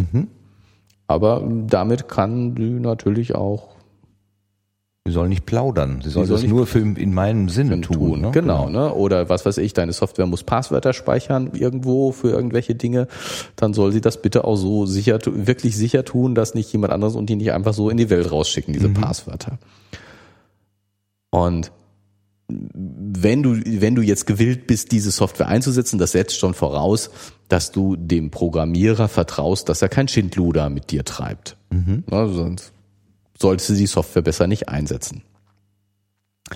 Aber die Kopie der Software, die jetzt bei dir tatsächlich ankommt, ist die auch wirklich von mir? Oder hat nicht irgendjemand das Programm genommen, so ein bisschen was drumherum gestrickt Ach so. und tut, und es ist im Kern ist es noch immer das Gleiche oder so sozusagen so außenrum, äh, es sieht noch genauso aus und es benutzt vielleicht auch das Programm intern, aber drumherum ist noch ein bisschen mehr. Eine Man-in-the-Middle-Attack mit Software. Ja. Jemand anders, also so wie bei der hier geschilderten Man-in-the-Middle-Attack, die ja die eigentlichen Seiten, ne, der, der, der wenn die, der Charlie ruft Seiten ab von dem Mail-Provider und die eigentlichen Seiten werden einfach so durchgereicht. Er kriegt ja, was er will. Er kriegt ja, was er will. So, und genauso kann ja auch ne- jemand anders meine Software nehmen, so ein bisschen was drumherum bauen, aber du kriegst, was du willst. Im Eigentliche ist das die gleiche Software. Wenn du auf den Knopf drückst, dann wird auch die Funktion ausgeführt, die normalerweise den Knopf, also nur zwischendurch wird vielleicht ein bisschen was gemacht. Wenn du ein Passwort einschickst, eintipperst, dann wird auch dieses Passwort weitergereicht, aber gleichzeitig wird es nochmal abgezweigt. Solche Sachen. Also jemand anders kann meine Software nehmen und so ein bisschen verändern und in veränderter Version an dich weiterreichen. Und dagegen hilft so ein Zertifikat. Das heißt, die, wir hatten das ja schon mal mit den, mit den Checksummen, Ja. ne, dass man sozusagen gucken kann, äh, hat sich irgendwas verändert an einer Nachricht und genauso kann man auch gucken, hat sich an der Software was verändert. Und jetzt ähm, bilde ich so eine Checksumme und verschlüssel die mit meinem Private Key als Programmierer. Dann kriegst du das Programm und die verschlüsselte Checksumme. Und du kannst jetzt eben über das Zertifikat, das eben diese Verschlüsselung wieder auflöst, damit ist der Public, in dem, da ist der Public Key drin, kannst du eben die Checksumme bilden und die verschlüsselte Checksumme entschlüsseln und gucken, sind sie, ist es das Gleiche? Ja. Dafür muss natürlich der Public Key stimmen. Ne, sonst, äh, das kann ja auch jeder, diese Verschlüsselung kann ja jeder andere machen. Du musst Ja. also überprüfen, ist dieser Public Key wirklich der Tatsächlich. Public Key von mir? Und das ist die Zertifizi Zertifizierung, die da drin steckt. Aha. Nur ich kann, nur ich, der ich zu diesem Public Key gehöre, kann die Checksumme so verschlüsseln, weil ich den dazugehörigen Private Key hat. Aber dafür muss natürlich der Public Key wirklich der von mir sein. Und das bestätigt die Zertifizierungsstelle. Aber auch das kostet wieder Geld und manche Softwarebude verzichtet dann darauf. Genau, das, genau. Und sagt dann das hier, heißt, trust me. Genau, dann, dann, dann ist eben so, äh, ja genau, dann kannst du eben jetzt nur noch sagen, ähm, ja, dieses Programm tut nichts Böses, ich äh, äh, ähm, braucht dem Programm nicht zu vertrauen oder ähm, die, die, ich habe das Programm auf einem Wege erhalten, wo ein Man-in-the-Middle-Attack nicht möglich ist. Also wenn du jetzt wirklich bei mir persönlich vorbeikommst, Okay. Und ich, mhm. ich gebe dir den USB-Stick mit dem gerade frisch kompilierten Programm, mhm. dann ist die keine Gefahr, dass mhm. äh, äh, jemand in der Mitte da eingreift. Dann, und dann mache ich vielleicht die Zertifizierung, weil sie ähm, das Betriebssystem erfordert. Ja, ja. Ne, sozusagen, um, um äh, damit überhaupt äh, du dieses Programm bestimmte Dinge tun kann, muss es zertifiziert sein. Und ich habe also mir selber ein Zertifikat erstellt, damit das überhaupt alles funktioniert. Aber das ist kein vertrauenswürdiges mhm. Zertifikat. Du wirst also, die, die, dein Rechner weist dich zu Recht darauf hin. Das ist zwar zertifiziert, aber sind Sie sicher, dass Sie der Zertifizierungsstelle vertrauen mhm. können?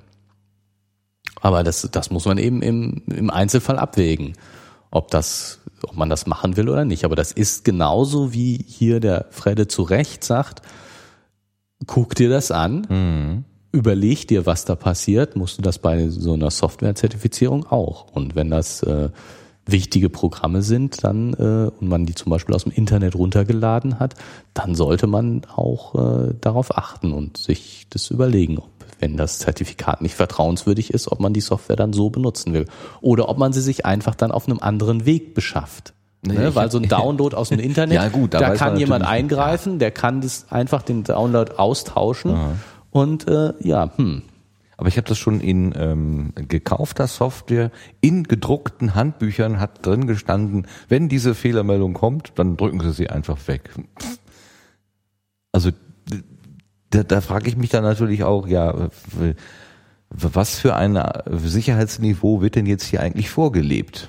Wenn, wenn der Hersteller schon sagt, ja, da, Ihr Rechner wird sich wehren gegen die Installation, aber hauen Sie ihm auf die Finger, das ist schon alles richtig so.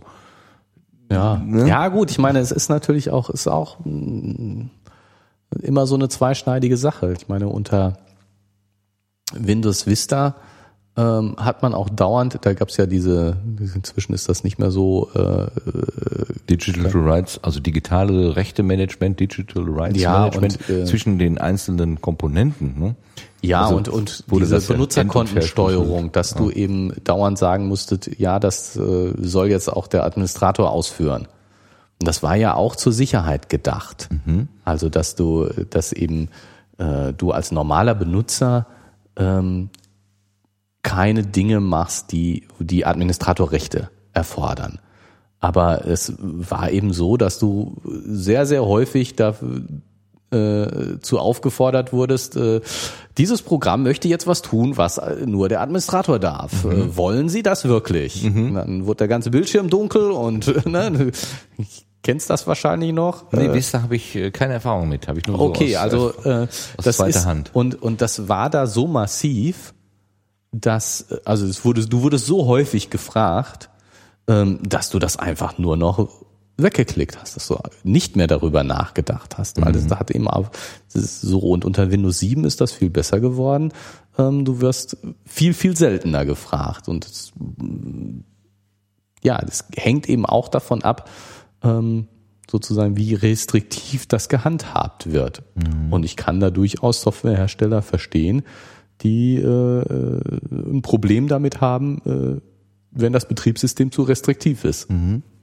Ist ja auch interessant, dass ein Sicherheitsmechanismus, der ja äh, im, im Grunde erstmal was sehr Sinnvolles ist, dass dein System dir sagt, hier, das sieht nicht gut aus, äh, guck dir das lieber nochmal an.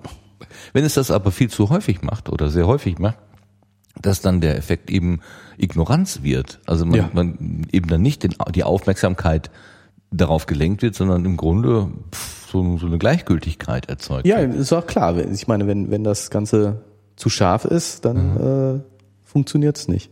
Ich meine, da kann ich auch so, muss ich jetzt mal ein bisschen lästern über so, so äh, einige Internet-Security oder Antivirus-Software hieß es ja früher, äh, Hersteller nicht verstehen, die dann irgendwelche Warnungen ausgeben.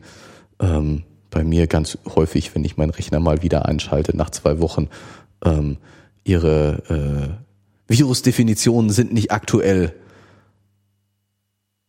Ja, der Rechner war jetzt zwei Wochen nicht am Netz. Natürlich sind die nicht aktuell.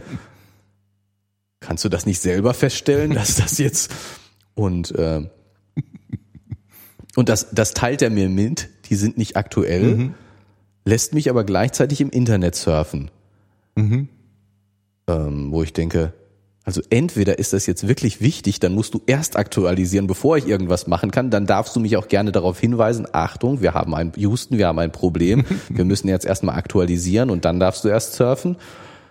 Oder zumindest nachfragen, ähm, okay, wir haben ja ein Problem, äh, es ist jetzt gerade nicht sicher zu surfen, warten Sie noch fünf Minuten, dann habe ich mich aktualisiert, dann können Sie sicher surfen. Wollen Sie unsicher surfen? Sind Sie sicher, dass Sie das tun wollen? Das wäre ja okay.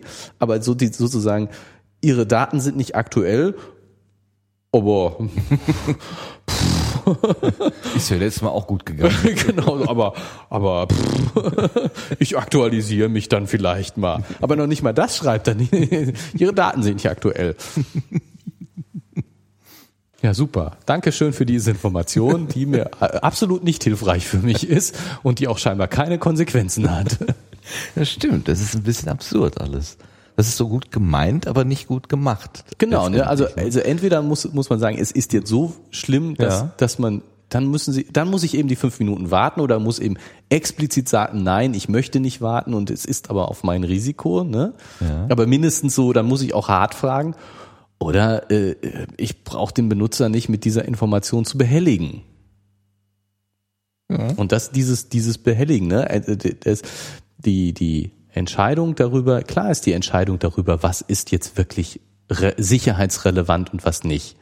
Das ist natürlich eine super schwere Entscheidung und die ist, die ist immer schwer zu, aber zu treffen.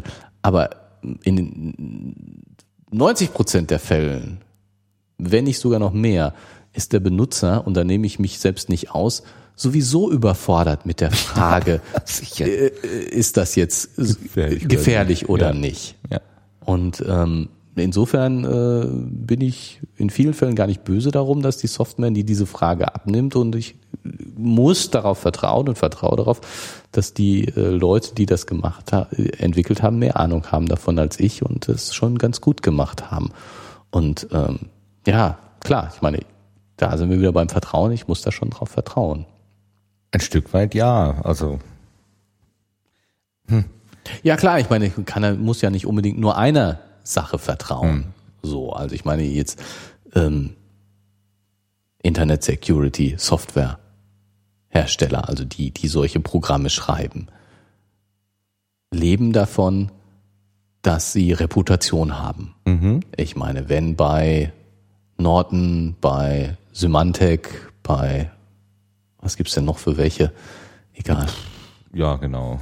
Wenn die ganz Avira. Avira, wenn, G-Data. wenn die ganz groß durch die Presse gehen würden, äh, G-Data hat Schindluder getrieben und Viren unterstützt, dann wären die, ist das Geschäftsmodell natürlich kaputt. Und insofern äh, haben die erstmal ein kommerzielles Interesse daran, vertrauenswürdig zu sein und bemühen sich darum, vertrauenswürdig zu sein. Und insofern ja, gibt es einen berechtigten Grund, ihnen zu vertrauen, einfach weil sie kommerzielles Interesse daran zu haben, vertrauenswürdig zu sein. Und dann äh, ist es ja immer noch so, dass ich nicht einer Stelle alleine vertrauen muss. Also die, äh, wenn ich jetzt von Norton mir meine, oder wenn ich mir überlege, neue Internet Security Software anzuschaffen, dann äh, äh, nehme ich einen der größeren Hersteller davon, in der Hoffnung, dass die vertrauenswürdig sind, weil sie noch weiter Geschäft machen wollen. Aber ich gucke zum Beispiel auch bei test.de, Stiftung Warentest, die sich Programme angeguckt haben und was dazu sagen, ob die gut sind oder nicht. Und jetzt vertraue ich dieser Stelle auch noch und vielleicht gucke ich noch bei jemandem Dritten, der einen Test macht. Und in der Summe kann ich dann eben sagen, ja, okay, äh, es gibt mehrere hoffentlich einigermaßen unabhängige Stellen, die sagen, das ist okay. Und äh, hoffen wir mal, dass nicht alle unter einer Decke stecken und verschwörungstheoretisch äh, mir an den Kragen wollen. Also insofern, ähm, ja, ich glaube schon, dass man vertrauen kann, dass man, dass man sozusagen sich, sich Vertrauen auf, ja, dass es, dass es Wege gibt, ähm, vertrauenswürdige Sachen herauszufinden oder ja, wie soll ich, wie, ist die richtige Formulierung? Was, was ich meine, ich gerade? Ja, vertrauenswürdige Sachen herausfinden, ja. Dass ich eben rausfinden kann, wem ich vertrauen kann. Ja. Wenn du dein Vertrauen schenken kannst. Schenken kannst, dass das schon okay ist. Ich hätte noch eine Frage zu Verschwörungstheorien, die ein bisschen davon jetzt weggeht, aber äh, die mich vor ein, einiger Zeit äh, tatsächlich beschäftigt hat. Ähm, du hast ja auch gerade das schöne Beispiel gebracht, du bist jetzt Programmierer und programmierst etwas in deiner Entwicklungsumgebung und gibst es dann an einen äh, Kunden oder an einen, wen auch immer direkt weiter. Das heißt, da ist eine Veränderung der Software unwahrscheinlich, weil sie einfach aus deiner Hand in die andere geht. Du bist aber, du hast ja auch gesagt, du nutzt eine Entwicklungsumgebung, die kommt jetzt wieder von irgendjemandem anderen. Und alles, was du programmierst, ist sozusagen auf der Ebene dieser Entwicklungsumgebung. Was die Entwicklungsumgebung aber da für eigene Dynamiken eventuell erzeugt, hast du das im Griff? Weißt du das? Kannst du das im Griff haben? Der Gedanke, äh, der äh, dahinter steht, ist, was ist eigentlich ähm, mit diesen Smartphone-Apps oder also mit also Apps, äh, Mini-Anwendungen, ähm, wie sicher oder unsicher sind die? Ist, wenn so eine App unsicher ist, ist tatsächlich immer die Schuld des Programmierers oder kann es auch sein, dass die Entwicklungsumgebung innerhalb der diese App programmiert worden und auch ver, verteilt, ver, äh, distribuiert, verteilt worden ist, dass die ähm, schnorchelt und schnüffelt und Daten weitergibt, äh, ohne dass man das überhaupt verhindern kann? Also, das ist, das, die, diese Frage hat viele Ebenen.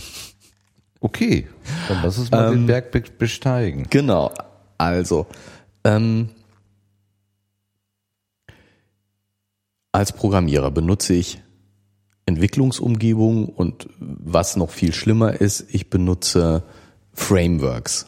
Das heißt, ich setze auf, auf Software auf, die schon geschrieben ist, auf Bibliotheken, mhm. ja, Frameworks, Umgebungen. Ähm, und äh, also die beeinflussen das eigentlich viel mehr als die Entwicklungsumgebung. Die Entwicklungsumgebung macht auch einiges und da ist ja auch der, der, der eigentlich Compiler zum Beispiel, der die Sachen kompiliert. Das müssen wir kurz erklären. Was ist Compiler? Was macht der?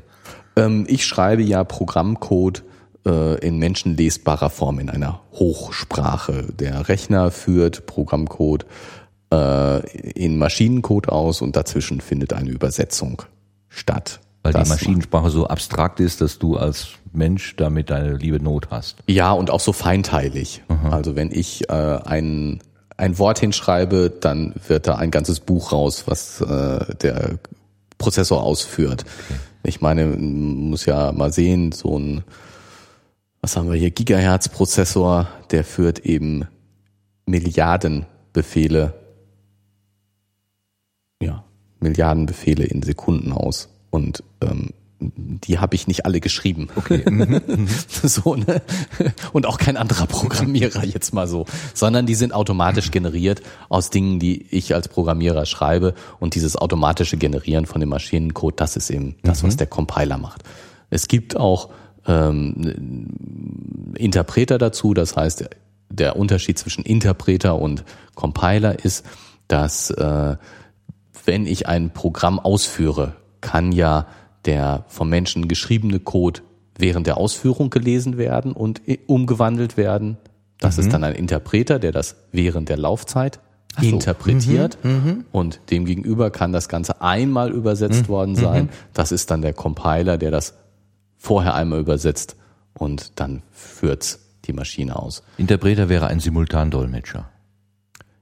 Wenn ja. man jetzt so im menschlichen Kontext, Kontext so genau, vorstellt. Genau, während, der, während der Compiler äh, das geschriebene Buch vor sich liegen hat und, und das alles auf einmal übersetzt. Und der, äh, ja, die, die entscheidenden Unterschiede sind, dass der Compiler ähm, dass während der Laufzeit natürlich weniger Ressourcen für die Übersetzung fallen, dass also die, die Ressourcen, mhm. die für die Übersetzung nötig sind, getrennt sind von, der, von den Ressourcen, die zur Laufzeit nötig sind. Deswegen sind kompilierte Programme in der Regel schneller.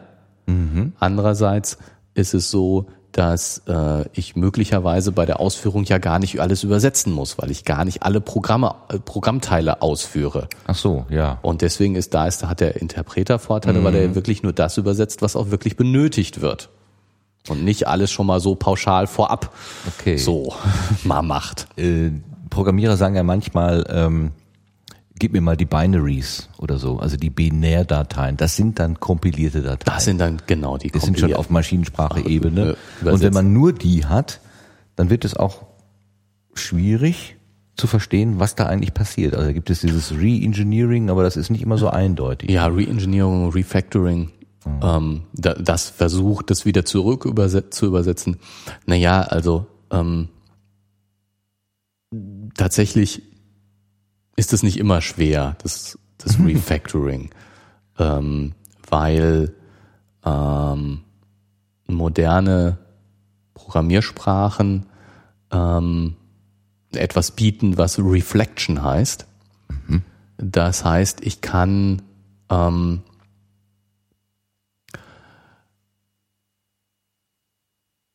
auf den auf den Programmcode selber zurückgreifen. Das Programm kennt sich selber.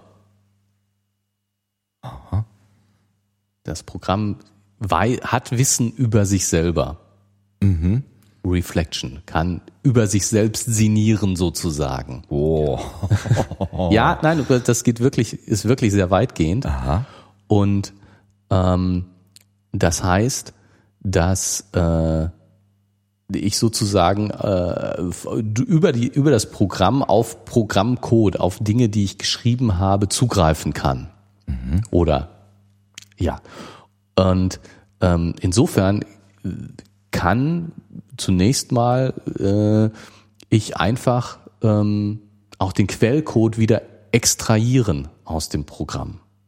Also ich habe jetzt ein kompiliertes Stück Programm, die, die Binaries, wie du so schön Also sagst. Eins und Nullen. Genau, und jetzt, jetzt lasse ich einfach äh, darauf wieder äh, sozusagen diese Reflection laufen und sage so, jetzt äh, erklär mir mal, was das und das ist. Und dann kann ich, komme ich zu dem Code wieder zurück. Um das kann natürlich wiederum verhindert werden. Das ist immer eindeutig? Das ist, das ist einfach, der merkt sich das einfach, was da stand. Ach so. Das ist jetzt einfach, er merkt sich einfach, was da stand. Okay, ja, ne, dann. ist jetzt nicht, hat nichts mit eindeutig oder uneindeutig zu tun. Nee, ich denke immer, äh, wenn man gerade so Software äh, klauen will, und dann, dann guckt man sich halt die Binaries von anderen Leuten an und dann weiß man ja aber nichts vorher. Das ist ja wie Archäologie. Man Ja, hat genau, da lauter aber solche jetzt- aber- aber Scherben so und dann muss man gucken, was, was kommt denn da jetzt bei raus? Ja, aber um diese- oder also was anderes. Wenn ich jetzt zum Beispiel, ähm, ich habe eine Variable, wo ich Zahlenwerte drin speichern kann. Und ähm, für das für das kompilierte brauche ich eigentlich nur das Wissen. Für die Ausführung des Programms brauche ich einfach nur das Wissen. Hier ist eine Variable. Wenn ich das mit Reflection mache, wenn das Programm Wissen über sich selbst haben soll, dann kann ich von einem ganz anderen Programmteil ganz woanders sagen, hier, gib mir mal die Variable mit dem Namen XY von der Stelle. Damit das zur Ausführungszeit funktioniert, muss der Programm, muss das, das Programm an der Stelle wissen, dass ich das XY genannt habe. Das heißt, der kompilierte Code enthält nicht, nicht mehr nur, hier ist eine Variable, die einen Zahlenwert speichern kann, sondern der Programmierer hat diese Variable XY genannt. Und über diese Sache kann ich eben wirklich sämtliche, äh, sämtlichen Programmcode wieder zurückbekommen. okay. Also es gibt auch solche Sachen wie zum Beispiel, dass wenn, ähm, weiß ich nicht, vielleicht hast du das sogar schon mal gesehen, ähm, wenn, ähm, wenn ein Programm abstürzt, das habe ich schon mal gesehen. ja, dann kannst du dir teilweise einen sogenannten Stack Trace ausgeben lassen. Das heißt, welche Aufrufe hat es gegeben? Wie, ist, wie ist es zu diesem Absturz gekommen? Und da stehen Funktionsnamen drin. Hm. Und die sind also reinkompiliert, die sind, die sind bekannt, ähm, mehr oder weniger direkt damit verbunden. Manchmal muss man auch eine, noch die, muss man die Quellen sozusagen daneben haben, dann liegen, stehen da mehr Zeilennummer und Filenames oder solche Sachen oder und äh, damit das nicht einfach so, dieses Re äh, Refactoring, äh, Re-Engineering nicht so ganz einfach ist, äh, ähm, kann man natürlich das auch dann wieder verschlüsseln. Über einen Obfuscator äh, wird das also erstmal alles durcheinandergewirbelt, so dass es dann wieder nicht mehr lesbar ist, mhm. was sozusagen dabei rauskommt. Na, also man kann sich wiederum dagegen schützen, mhm. dass alles so einfach lesbar ist, aber ähm, eine ganze Menge Softwarehersteller tun das nicht. Also dieses Reengineering ist äh, mit einer mit den mit sehr modernen Sprachen, die dieses Reflection können, häufig ganz einfach. Mhm. Oft aber auch verboten. Also ja, der, der genau, also das, das, das, genau, das sowieso. Also ganz so häufig ist ja sowieso, egal ob es einfach oder schwer ist, äh, mhm. äh, das Reengineering verboten. Sagt er, nee, das äh, wollen wir nicht, dass sich hier das. Aber da sich jeder sowieso den Maschinencode angucken kann und äh, denke ich, möglich ist es ganz häufig. Und, und eher im Gegenteil. Man muss ganz klar sagen, je besser etwas programmiert ist, je klarer es strukturiert ist, je besser es aufgebaut ist, desto einfacher ist es natürlich auch zu re-engineeren. Mhm. Ich meine, man kann bestimmt irgendwelche wilden Sachen machen und ganz durcheinander, wo man, wo schon der ein anderer Programmierer oder der Programmierer selber nach einem halben Jahr den Programmcode selber nicht mehr versteht, dann ist es natürlich auch schwierig, das zu re-engineeren, mhm. weil man versteht, der, durch das Hin- und Herübersetzen wird der Programmcode sicherlich nicht verständlicher. Aber wenn etwas gut strukturiert und sauber programmiert ist, dann ist es, kann man das auf jeden Fall re-engineeren. Aber Oder was heißt auf jeden Fall, aber klar, nicht so einfach. So, aber Zurück also, zu der Frage, inwieweit hast du diese genau. ganzen Umgebungen denn eigentlich im Griff?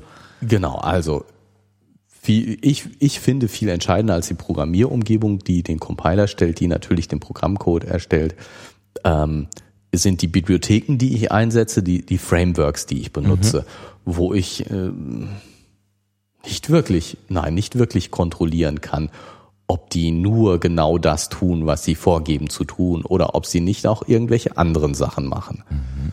Also, was weiß ich, ich setze äh, ein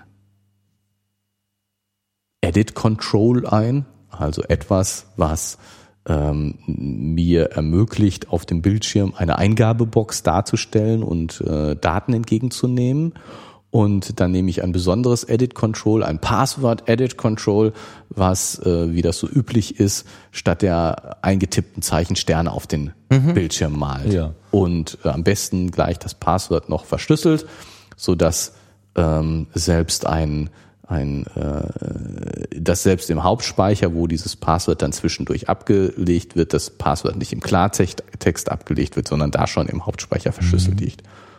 So, dieses Control habe ich aber nicht selber geschrieben, sondern setze ich von irgendeinem Hersteller ein. Naja, ich meine, hm, jetzt kann man sicherlich mal kontrollieren, äh, wie ist der Netzwerktraffic, wenn ich dieses Control einsetze. Aber wenn das jedes zehntausendste Mal zufällig das Passwort rausschickt, also kein regelmäßiges anormales Verhalten. Genau, ne, so. Ja. Dann wird das nicht so einfach ausfallen. Mhm. Dieses Beispiel ist jetzt zu einfach, ja. weil so ein Kontroll so klein ist, dass es auffallen würde, wenn es so komplizierte Mechanismen hätte. Mhm. Aber äh, wenn das in einer größeren Bibliothek versteckt ist, nee, glaube ich nicht, dass das schnell auffallen würde. Mhm. Das würde schon sehr viel Insofern muss ich demjenigen, von dem ich dieses Control verwende, vertrauen. Gibt's, ganz klar. Ja, wie, wie jetzt mal ganz juristisch Und, gedacht, äh, wer, wer trägt denn dann letztendlich die Verantwortung für das ordnungsgemäße Funktionieren der Software, die du dann geschrieben hast? Im, im Grunde ist es ja ein, ja, aber du musst dich ja dann, du müsstest dich ja eigentlich rückversichern bei den Leuten, die diese Bibliotheken stellen, äh, dass die auch ähm, gute und fehlerfreie und auch ohne Hintertürchen versehene Software geliefert haben. Klar. Aber ich denke, äh, da ich trage die Verantwortung, dass ich diese Sache einsetze. Mhm. Da komme ich nicht, komme ich glaube ich nicht raus. Kein Jurist, aber würde mich wundern, wenn ich da rauskäme. Wir kamen auf diese Frage, weil ähm, ich wollte noch einen Schritt, es geht ja, noch einen Schritt weiter, weil ja, das Ganze, klar, so, also war ja, war ja mehrschichtig. Genau, war mehrschichtig, war weil, genau, weil, weil, also wir hatten die Umwicklungsumgebung, die äh, was machen könnte, wo ich aber äh, glaube, dass das ja ginge, aber äh, wäre schwierig, weil dann müsste man einen Compiler machen, äh, direkt dran. Aber und dann, ja, egal. Viel mehr mit der Entwicklungsumgebung häufig auch so ein bisschen verwoben sind die Frameworks, die ich einsetze. Mhm. Da ist der Angriffspunkt eigentlich viel größer. Wenn jemand was da Böses tun will, äh, wäre das sicherlich ein leichtes. Ähm, aber ein Schritt weiter ist natürlich, und dann kommen wir mehr in diese App-Richtung, von der du gesprochen hast, ähm, ist natürlich das Betriebssystem.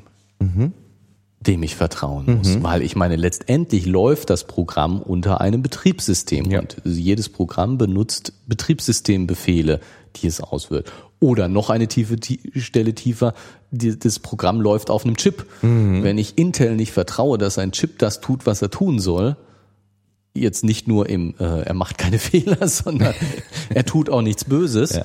Ich meine, okay, ja stimmt. Keine natürlich. Chance, wenn wenn stimmt. Intel beschließt. Äh, die stellen die Netzwerkkarten her, die stellen den Prozessor her. Wir machen da jetzt mal eine kleine äh, Schnellverbindung und alles, was nach äh, Passwortverschlüsselung aussieht, schicken wir mal über die Netzwerkkarte an die und die mhm. Adresse.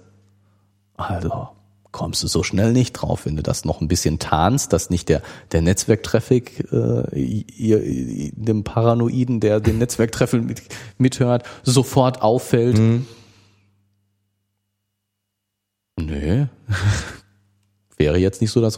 Und ich muss eben dem Betriebssystemhersteller vertrauen. Habe ich, ich habe gar keine andere Chance, als dem zu vertrauen, weil wenn der Schindluder treiben will, habe ich sicherlich überhaupt keine Möglichkeit, ja. das oder kaum Möglichkeiten, wie gesagt, diese Netzwerksniffer, dass ich einfach den Netzwerkverkehr mit beobachte, sind immer eine Möglichkeit, aber ähm, jetzt bleiben wir mal bei Microsoft als, als Betriebssystemhersteller. Mein, mein Rechner kommuniziert sowieso ziemlich viel mit Microsoft. Äh, fragt nach Updates, holt sich Updates runter. Vielleicht auch mal die Uhrzeit. Äh, holt sich die Uhrzeit, äh, schickt äh, äh, hier dieses, äh, meine, meine äh, äh, Lizenz wieder rauf, damit Microsoft auch wissen, weiß, dass das alles richtig, seine Richtigkeit hat. Also da findet sowieso eine Menge Kommunikation mhm. statt und das ist sind, sind, sind Datenmengen in der Größenordnung, wenn da ein, zwei Prozent, in ein, zwei Prozent irgendwo versteckt Passwörter von mir mitgeschickt werden, das ist nicht zu, mitzukriegen. Und das, und diese ein, zwei Prozent reichen locker, um eine Menge Passwörter von mir mhm. mitzuschicken. Mhm. Also, wenn ich da nicht, wenn ich den, dieses Vertrauen nicht habe, dann habe ich keine Chance. Und jetzt bei den, bei den Apps ist es ja so, äh, bei Apple, Google oder Microsoft, wenn ich da Apps aus dem App Store lade, dann sind die geprüft, sagen die Hersteller. Mhm. Aber natürlich ist klar bei der Menge von Apps, dass die nur rudimentär geprüft sind. Ähm, und wenn irgendwo was ausfällt, werden die was äh, wieder rausnehmen. Aber man kann, denke ich, nicht in dem Sinne vertrauen, dass, dass die, diese Hersteller, also Apple, Google, Microsoft, jetzt die auf, wirklich auf Herz und Nieren auf Sicherheit prüfen. Das können die gar nicht. Die werden schon ein bisschen Aufwand treiben, aber keine Chance. Ähm, ja. Die Sicherheit, die, die da drin stecken kann, ist, dass ähm, ich ja sozusagen Ressourcen von meinem Telefon freigeben muss. Während der Installation äh, fragt mich die App, wollen Sie, dass diese, fragt mich das Installationsprogramm, wollen Sie, dass diese App auf das und das und das und das zugreifen kann? Und jetzt muss ich wieder dem Betriebssystem vertrauen, dass diese Sperren, die ich da in dem Moment freigebe oder wenn ich sie nicht freigebe, was weiß ich, so diese Ortung, ne, der, der, die App kann auf meinen GPS zugreifen und meine Ortung irgendwo rausschicken. Ähm, dass wenn ich sage, äh, wenn diese App mich nicht fragt, ob sie auf meine Positionsdaten zugreifen kann, dass dann das Betriebssystem auch wirklich das ausschließt, dass sie das tut. Mhm. Da muss ich dann wieder dem Betriebssystemhersteller ja, vertrauen, äh, dass er das Betriebssystem so sicher gemacht hat, dass, das, dass die App das nicht kann, wenn sie nicht vorher gefragt hat. Mhm. Und es gibt sicherlich Möglichkeiten. Auch da gibt es sicherlich Sicherheitslücken, die ich umgehen kann. Wenn ich mir genug Mühe gebe, kann ich vielleicht doch auf die Positionsdaten zugreifen, ohne vorher nachgefragt zu haben. Ja, ich habe ein neues Telefon und äh, da gibt es ein Symbol. Jedes Mal, wenn, dies, wenn das Telefon eine Standortmeldung äh, macht. Keine Ahnung, ob es, ob es immer diese, diese Anzeige gibt oder ja, genau, zum Beispiel. im Hintergrund noch tausendmal mehr passiert. Äh, genau. Aber es ist schon erstaunlich, wie oft diese Anzeige überhaupt aufleuchtet. Also ich, mich wundert es immer wieder, dass ich denke, hä, wem erzählst du jetzt gerade, wo du bist, warum? Also es gibt keine, klar, wenn ich navigiere, wenn ich sage, hier, ich hätte gerne den Weg von A nach B, äh, führe mich mal dahin, klar, dann braucht es Standort an. Und wenn ähm, ich von einer Funkzelle in die andere gehe oder diese diese, es ist ja nicht die eine Zelle, sondern es sind so, so Areas irgendwie, mhm. habe ich jetzt gelernt. Äh, da, dann muss es aus technischen Gründen auch mitteilen. Jetzt bin ich über den anderen Masten zu erreichen, letztendlich. Ja, äh, gut, aber das brauchst du jetzt zum Beispiel nicht an Microsoft mitzuteilen. Das ist ja. Das ist ja ohnehin eine große Frage. Ich habe also mit, mit Interesse gesehen, dass Microsoft in der Lage ist, mein Handy hm, relativ genau zu orten hab das mal so ausprobiert, weil das als Funktion angeboten wurde. Hab gedacht, ach, ist ja interessant. Und am nächsten Tag ging mir erst auf, dass das ja gar nicht der Provider ist, sondern es ist einfach der Betriebssystemhersteller. Ja. Ja, klar, das, das, das mein Provider, also dass mein, dass mein, dass mein Telekom weiß, wo ich bin. Das ist technisch bedingt. Genau, das ist technisch Versteh bedingt und sie, die, das ist die Frage noch, ob sie die Daten speichern oder nicht, aber sie müssen wissen, wo du, wo du bist, zumindest in welcher Funkzelle du bist. Und das ist, das in welcher Funkzelle ist noch relativ grob. Sie können es sehr viel genauer wissen, das müssen sie aber nicht. Genau. Ähm, aber äh, zumindest so grob müssen sie wissen, wo du bist, sonst bist du nicht erreichbar. Ja. Aber äh, ich, das ging mir wirklich erst zwei Tage später auf, dass ich dachte, hä? Wieso weiß denn eigentlich Microsoft, wo ich bin? Das ist irgendwie Ja, weil du einen GPS-Empfänger in dein Telefon eingebaut hast und der ziemlich genau die Position immer bestimmt und das ist eine oder bestimmen kann und das ist ein, was was sozusagen. Aber was geht das denn den Betriebssystemhersteller an? Naja, ich meine, ähm, zur Optimierung seiner Services. ja, ja, gut, da steht's ja auch immer. Ich habe dann weiß nicht, wie oft ich schon gefragt worden bin. Also das, ich, mache das jetzt erratisch. Manchmal sage ich ja, manchmal sage ich nein. Also es ist folgt keiner echten Logik mehr, weil ich auch nicht entscheiden kann, ähm, ob das jetzt notwendig ist oder nicht. Also ja, ich habe schon, ich hab schon Apps äh, nicht installiert, weil sie mir so eine ganze Latte von ähm, was weiß ich, äh, ich möchte hier drauf zugreifen, darauf zugreifen, deine Kontakte, deine dies und deine jenes wo ich mich dann wirklich frage, äh, warum braucht die Wasserwaage, die mir jetzt eigentlich nur die Sensoren ausliest, äh, Zugriff auf meine Kontakte oder so? Ja. Weil sie umsonst ist. Irgendwo ne? von genau. muss der Programmierer ja auch leben. Richtig, dann nehme ich lieber die, wo ich was für bezahle. Ja, ja klar. Ja, die Frage, also die Frage war aufgetaucht im, im ähm, beim Gedanken, was, äh, also wenn, wenn, wenn man, ne, sagen wir es mal anders. Wenn man mal ganz ähm, verschwörungstheoretisch herangehen. Es gibt einen Hersteller, der sich rühmt, die größte und beste Suchmaschine der Welt zu sein. Mm. Der ist aber gleichzeitig auch ein Anbieter von, also erstmal von, von tragbaren Endgeräten und darauf dann noch befindlichen Apps. Mm. Und wenn ich dieser Hersteller wäre, der, der eigentlich gestartet ist zu sagen, ich will die große Maschine, die alles weiß haben, äh, ich würde mit dem Gedanken spielen, ob ich nicht in diese ganze Infrastruktur Schnorchel rein tue, die gar nicht so erstmal in erster Linie erkennbar sind, ähm, die aber sozusagen hinter, im Hintergrund dann immer auch für meine große Datenbank was abfallen lassen. Und wenn ich dann äh, einen, wenn ich jetzt mal wegen eine Geschäftsbeziehung mache, also ich hier ein Unternehmen X äh, sagt zu Programmierer Y, mach doch mal eine schöne App für uns, ähm, Und der Programmierer gibt sich alle Mühe, das nach den Regeln der Kunst sicher zu machen. Und es gibt auch ein Vertragsverhältnis zwischen den beiden auf der juristischen Ebene. Aber darunter liegt dieser große Suchmaschinenhersteller und App-Marktbetreiber, der dann trotzdem Daten absaugt. Dann ist die Frage, mit wem muss denn die Firma X eigentlich juristisch Verträge machen? Reicht das denn, wenn die Firma X mit dem Programmierer einen Vertrag macht? Oder muss die letztendlich auch mit dem Betreiber der Infrastruktur, die dahinter liegt, einen entsprechenden juristischen Vertrag machen? Also wenn man ganz vorsichtig wäre, wäre das wahrscheinlich sogar notwendig. Aber äh, das Nee, führt das uns, das funktioniert führt uns, ja nicht. Das führt uns, Funktioniert ja einfach nicht. das führt uns so weit weg, dass es ist nicht mehr handhabbar, glaube ich. Ja, ja, nein, es, es funktioniert auch wirklich einfach nicht. Ähm, nein, du, du, du bist, du musst dem Betriebssystemhersteller vertrauen. Das geht nicht anders. Der kann mit dir anstellen, was er will. Das muss man ganz klar so sagen. Ich meine nicht umsonst, wenn du dein Microsoft, du hast auch ein Microsoft-Handy. Ja, ja, du, Ich, ich auto uns jetzt. ähm,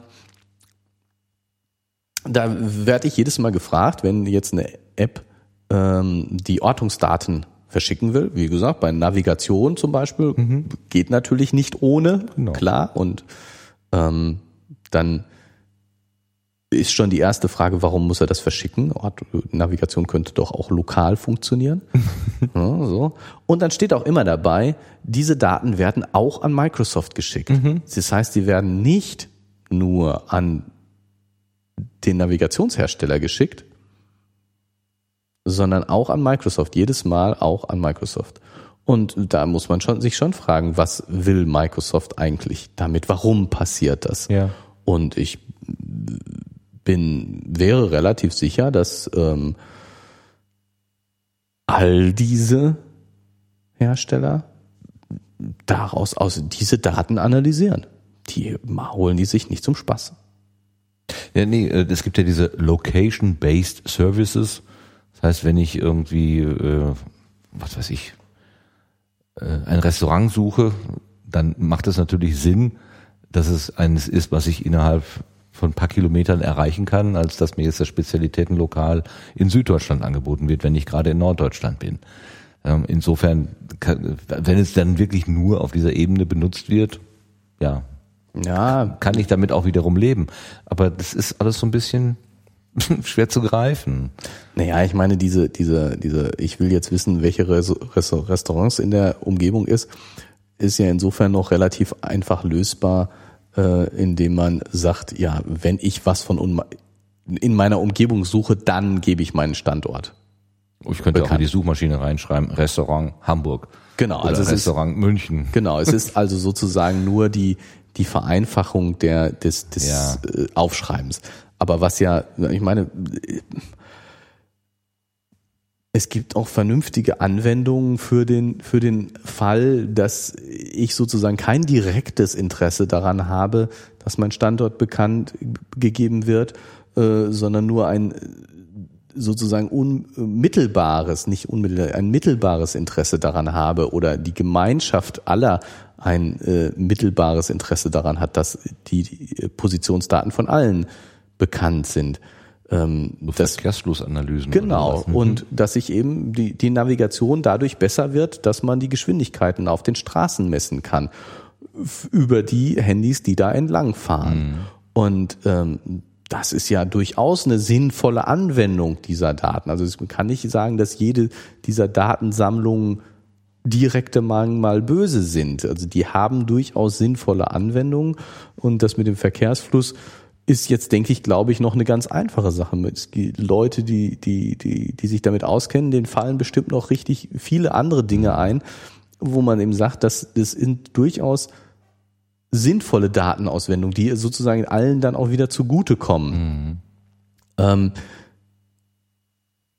die, die, ja, die, das Geschmäckle, das dadurch entsteht, ist, ist natürlich, dass, dass man sich eigentlich auch sicher kann, dass sozusagen Profile angelegt werden. Das heißt, dadurch, dass äh, bei Google ist es klar, ähm, dadurch, dass ich bestimmte Suchanfragen stelle und äh, gemerkt wird, äh, der jetzt hat er das gefragt, jetzt hat er das Mhm. gefragt. Das muss gar nicht mit meinem Personennamen verbunden sein, aber eben diese, diesem, mit irgendeinem Pseudonym, dass mein Rechner wiedererkannt wird und dieser von diesem Rechner werden diese Suchanfragen und diese Suchanfrage und diese Suchanfrage. Ah, dann ist er jetzt von dem und dem Typ. Ich will gar nicht von Schublade reden, aber sozusagen so Bewertung und über diese Bewertung wird mir jetzt wieder zum Beispiel irgendwelche Werbung für mich ausgesucht, die für mich interessant sein könnte. Und ähm, ja, ist, das ist so eine zweischneidige Sache. Will ich so gut bekannt sein? Na, tatsächlich ist es so, dass ich doch lieber interessante als uninteressante Werbung sehe. Also ich meine, ich kann die Leute, die die sich darüber beschweren, dass sie nur interessante Werbung sehen, nicht wirklich verstehen. Ja, es gibt, ähm, das, das ist, das ist Zweischneidigkeit, da gebe ich dir völlig recht. Äh, das ist auch, Ne, ich will nicht, ich will nicht so super bekannt sein, dass ja, das macht bei mir auch ein schlechtes Gefühl. Aber andererseits, wenn ich nur für mich interessante Werbung sehe, das ist doch eher was Positives als was Negatives. ja, ja, es gibt auch Stimmen, also was jetzt äh, zum Beispiel im, jetzt mal, wenn wir mal von, von der, von der allgemeinen Werbung weggehen zu, ähm, ähm, zum Buch äh, angeboten, also die dich in Bücher beinhalten ja Ideen und äh, durch manches Buch kommt man vielleicht auf äh, Ideen, die man vorher nicht gehabt hat. Äh, man erweitert seinen Horizont ähm, und es gibt Leute, die sagen, wenn ich jetzt in einer ähm, elektronischen Buchhandlung immer nur Bücher des gleichen oder ähnlichen Types angeboten bekomme, auch in der Werbung, dann schränkt sich mein Blick nach und nach ein, weil ich Dinge, die abseitig sind, die mir vielleicht überraschend, aber auch interessant äh, vorkommen, gar nicht mehr gezeigt bekommen würde. Also es wäre eine, ne, also so diese diese Zufallstreffer und sagen, ach guck mal, ach das das gibt's auch, so kann man das auch sehen, so dieses diese Aha-Erlebnisse, die würden abnehmen, weil man ja immer in seiner in seiner Blase so bleibt. Ja. Ja, Ist vielleicht also- ein bisschen paranoid, ich weiß nicht. Aber Jein, so ganz jein. von der Hand zu weisen ist es auch also, nicht. Also, ähm, ich würde dir äh, nicht zustimmen, aber doch zustimmen. So rum. Das ist ja schön. Ähm, und zwar nicht zustimmen in dem Sinne, dass ähm, ich nicht glaube, dass sozusagen die Bücheranbieter, um jetzt mal dabei zu bleiben, ähm, so dumm sind, dir nur einseitige Sachen anzubieten. Die bieten dir das an, was für dich gut ist. Aber wie gesagt, das können die doch nicht wissen. Ich weiß, was Doch, für mich gut das ist. wissen die. Das, das ist ja, das ist Ah, ja der Hilfe. Punkt. Aua, aua, das will ich Nein. nicht, dass die mir Ja. sagen, was für mich gut ist. Nein, aua, aua, aber aua. du, verstehst du, also der, der Punkt ist, die- diese, die, diese, diese Einstellung, ne, die, du, du sagst, ja, die, die bietet doch immer nur das an, was ich sowieso schon kenne. Ich bleib in meiner Blase drin. Wenn du damit nicht zufrieden bist, wirklich nicht zufrieden bist, dann wird sich langfristig der Bücherhersteller darauf einstellen und dir auch mal was überraschend anderes anbieten, weil er will, dass du ihm treu bist, dass du wirklich das kriegst, was du willst und nicht nur immer das Gleiche. Wenn es wirklich dein Wille ist, dass du auch mal was anderes kriegst, dann wird er dir auch was anderes anbieten. Weil das einzige Interesse, das er hat, er will dich nicht in irgendeine Richtung drängen. Er will einfach nur verkaufen. Und wenn du, wenn dir ein zu einseitiges Angebot zu langweilig ist, dann wird er dir nicht nur ein zu einseitiges Angebot machen. Insofern, insofern stimme ich dir nicht zu. ja, So, inwiefern ich dir zustimmen würde, ja, Bitte, höre ich doch viel lieber. Na, also, ja. Du, du hast es, die, das, ne, die, die, Mhm. Google, Google liefert dir die Werbung, die für dich interessant ist. Und die Buchangebote sind die Buchangebote, die dich langfristig zufriedenstellen. Und langfristig heißt, wenn du immer nur langweilige, immer nur das Gleiche siehst und immer nur langweilige Buchangebote kriegst, dann wird dich das langfristig nicht zufriedenstellen. Und ich glaube schon, dass das funktioniert oder funktionieren kann und sich in diese Richtung entwickelt. Oder einlullen. Ja, aber wenn du dich eingelullt werden willst, dann wirst du dem den Rücken kehren. Aber dafür muss ich doch erstmal wissen, was es anderes gibt. Und wenn ich nie was anderes sehe als das, was die mir immer zeigen, was immer gleich Dann ist. wirst du, dann wird dich das langweilen und dann wirst du die Seite nicht mehr aufmachen. Mit spannenden Sachen wirst du doch viel besser ge gelockt. Einlullen ist nicht das, was Amazon will. Amazon will, dass du Bücher kaufst, dass du morgen wieder interessiert dahin guckst. Dich langweilen wollen die dich ganz bestimmt nicht. Es wäre mal interessant, ob äh, das, was ich hier sozusagen elektron, also, also wenn ich durch den elektronischen Markt laufe und das, was ich sehe, wenn ich durch einen realen Markt laufe, ob das, das, das eine vielfältiger ist als das andere. Naja gut, ich meine, es, wi- es werden ja schon deine Interessen berücksichtigt. Du, du lässt ja, wenn du durch die reale Buchhandlung stehst, auch bestimmte Regale einfach so links liegen. Ja, manchmal stutze ich aber und sage, oh, was ist das denn? Ja, aber Ne? Das ist ja auch spannend. genau, so gut. Aber solche über solche Sachen. Aber ich stimme dir insofern zu. Jetzt um die Zustimmung.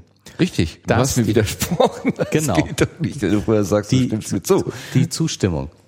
Ähm,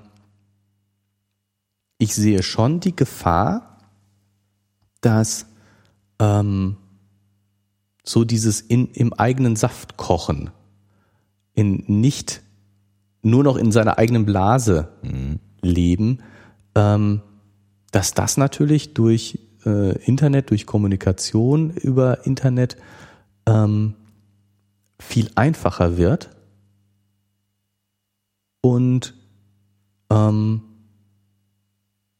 dass ich aus Bequemlichkeit nicht daraus gehe. Also, ähm, ich, es kommt eben nicht vor, um jetzt bei dem Buchbeispiel zu, zu sein, ähm, dass ich in einen kleinen Buchladen gehe, der einfach kein Buch hat, das ich gerne lesen möchte und dass ich, weil ich jetzt gerade im Urlaub bin und äh, was lesen möchte, gezwungen bin, etwas zu lesen, was ich eigentlich nicht lesen möchte und darüber in andere Dinge reinkomme. Also gar nicht so, ähm, ich will das, sondern es besteht einfach kein Zwang mehr, mich zu öffnen. Weil ich immer den unendlich, die unendliche Auswahl habe. Und ich finde das total äh, parallel dazu und passend dazu, dass äh, ein Bekannter von uns, ähm, der mit dem Erasmus-Programm Studierendenaustausch zu tun hat, gesagt hat, dass immer mehr von diesen Erasmus-Studenten überhaupt keinen Kontakt in ihrem Gastland haben. Also das war so, klar, ich komme irgendwo hin und dann bin ich gezwungen, mit meinen Nachbarn zu reden und mit den Studenten zu reden und ich lerne das Land, lerne Land und Leute kennen. Die Leute kommen an und haben, nehmen ihren Freundschaftskreis über Facebook mit. Und sie haben überhaupt gar nicht die Notwendigkeit, Freundschaften in dem anderen Land zu schließen, weil ich habe ja meine Blase, in der ich bin. Und dass, dass damit sozusagen dieses Erasmus-Programm so ein bisschen ad absurdum geführt wird, weil der Auslandsaufenthalt gar nicht mehr zur Erweiterung meines Horizonts führt. Ja gut, ich besuche mal die anderssprachige Vorlesung, aber ich knüpfe gar keinen Kontakt zu den Leuten, weil ich habe meine Kontakte immer bei mir. Und dass das natürlich so eine Sache ist, wenn, wenn sich wirklich so diese Kontakte immer weiter virtualisieren, sehe ich schon die Gefahr, dass du in deiner gar nicht mehr aus deiner Community hinausblickst, sondern immer nur noch in deiner Community lebst und dass damit natürlich sozusagen so ein Realitätsabgleich viel weniger stattfindet. Also Ähm, es gibt ja auch dieses, ja gut, ich, ich weiß es nicht, ich kenne mich nicht wirklich aus damit. Ich habe es nicht aus eigener Erfahrung, kann es nicht, kenn's nur von Hören sagen. Aber ähm, es, dass eben in, in Amerika diesen, diesen News Channel Fox News, mhm. ähm, dass die Realität, in der die Fox News Hörer, Seher leben, eine ganz andere Realität ist als der äh, CNN mhm. Seher leben. Da braucht man gar nicht so weit zu gehen. Ich glaube, wenn man äh, die RTL-Nachrichten des Tages und die der Tagesschau oder des Heute-Journals vergleicht, da sind auch unterschiedliche, sehr unterschiedliche Wahrnehmungen teilweise. Ja, aber äh, ich hätte jetzt äh, nach meiner, nach meiner Wahrnehmung ähm, sind die Vox-Nachrichten schon deutlich dünner und äh, äh, sensationslastiger oder oder so auch so wie nennt wie nennt man diese diese also mehr so Yellow, Yellow Press. Äh, ja, genau so Vanity Fair mhm. äh, äh, lastig.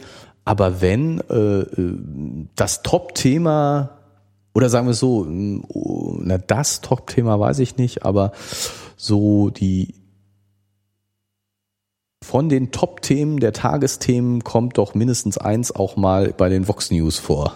Ja, eines schon. Das glaube ich schon, ja. So, und über, über die Woche gesehen. Ähm, Sieben. Lass mich rechnen. Gibt's, gibt's eigentlich nichts, was so jetzt mal so allgemeines Gesprächsthema in den Tagesthemen ist, was vielleicht auch mehr als einen Tag mal da Gesprächsthema ist, was dann nicht auch in den Vox News vorkommt. Ja. Irgendwie habe ich bei den beiden kann ich das so ein bisschen vergleichen, Tagesthemen und Vox News. Bei RT, ja gut, wie auch immer. Na, mir ist und, das mal irgendwann, ich habe, das ist auch schon, das ist eine einmalige Beobachtung, vielleicht die, ist das also auch meine, alles äh, Die unterscheiden, die unterscheiden sich schon, aber also irgendwie hätte ich nicht, habe ich da noch nicht den Eindruck, dass wirklich so es Ereignisse gibt, wichtige Ereignisse mhm. gibt, die dem, auf dem einen stattfinden und auf dem anderen gar nicht. Mhm. Na, die, die, das ist schon ein bisschen andere Gewichtung und äh, okay. Mhm. Und aber wenn irgendwas Größeres stattfindet, ist es nicht so, dass das eine und dass die, die Bewertung der, der Sachen völlig unterschiedlich sind. Ne, das kommt mir doch noch,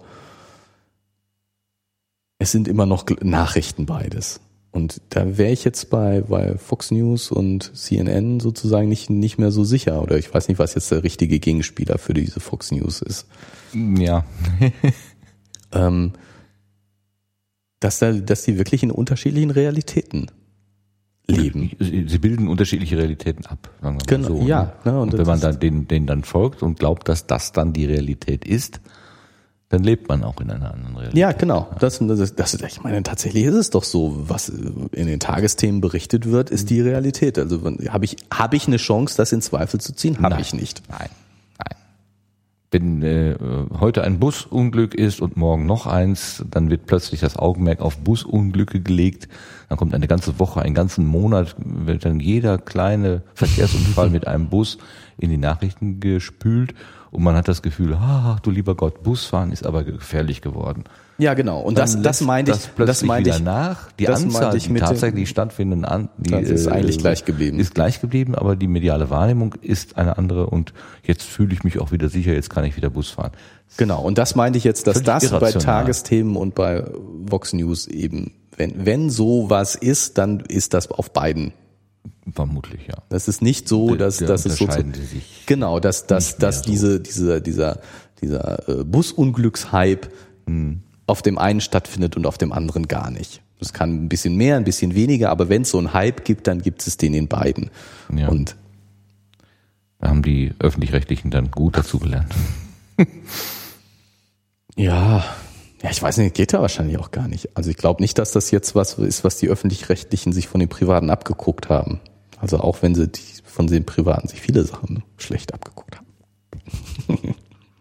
Ja, die Kirche im Dorf zu lassen, ist, glaube ich, immer so ein bisschen das Problem. Aber gut, hier, ich meine, rumklug scheißen kann man ja wirklich gut. Ich möchte auch nicht Ja. Programmverantwortlicher sein und wissen, was ich da jetzt morgen oder übermorgen auch noch Genau. auf den Sender bringen muss. Das ist ja auch schwierig.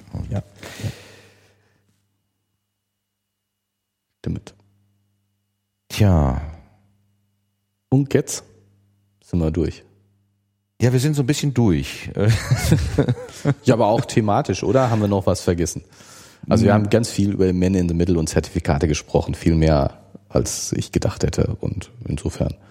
Und wir haben auch noch so einen Schlenker außenrum gemacht Mhm, großen Schlenker außenrum. und wir haben überhaupt nicht über Helge und Claudia und Max gesprochen. nee, keine Beziehungsgeschichten.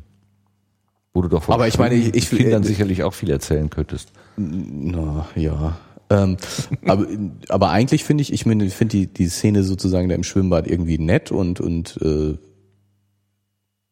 ja, so, so sehr nachvollziehbar, dass der, dass der Helge auch mal nett sein kann, wenn er auf die, die richtige trifft, die, die eben nicht als Jagdwild äh, für ihn in Frage kommt.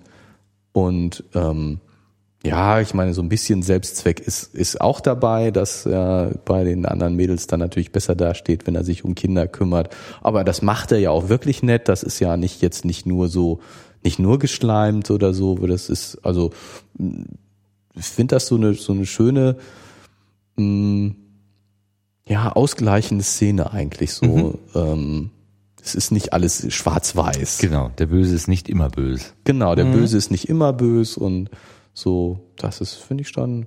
Jetzt kann man, kann ich nicht mehr zu sagen, aber ist jetzt nicht, nicht groß Diskussions, äh, aber schöne, nette Zwischenszene. Das heißt, öfter mal hilft vielleicht auch der zweite Blick.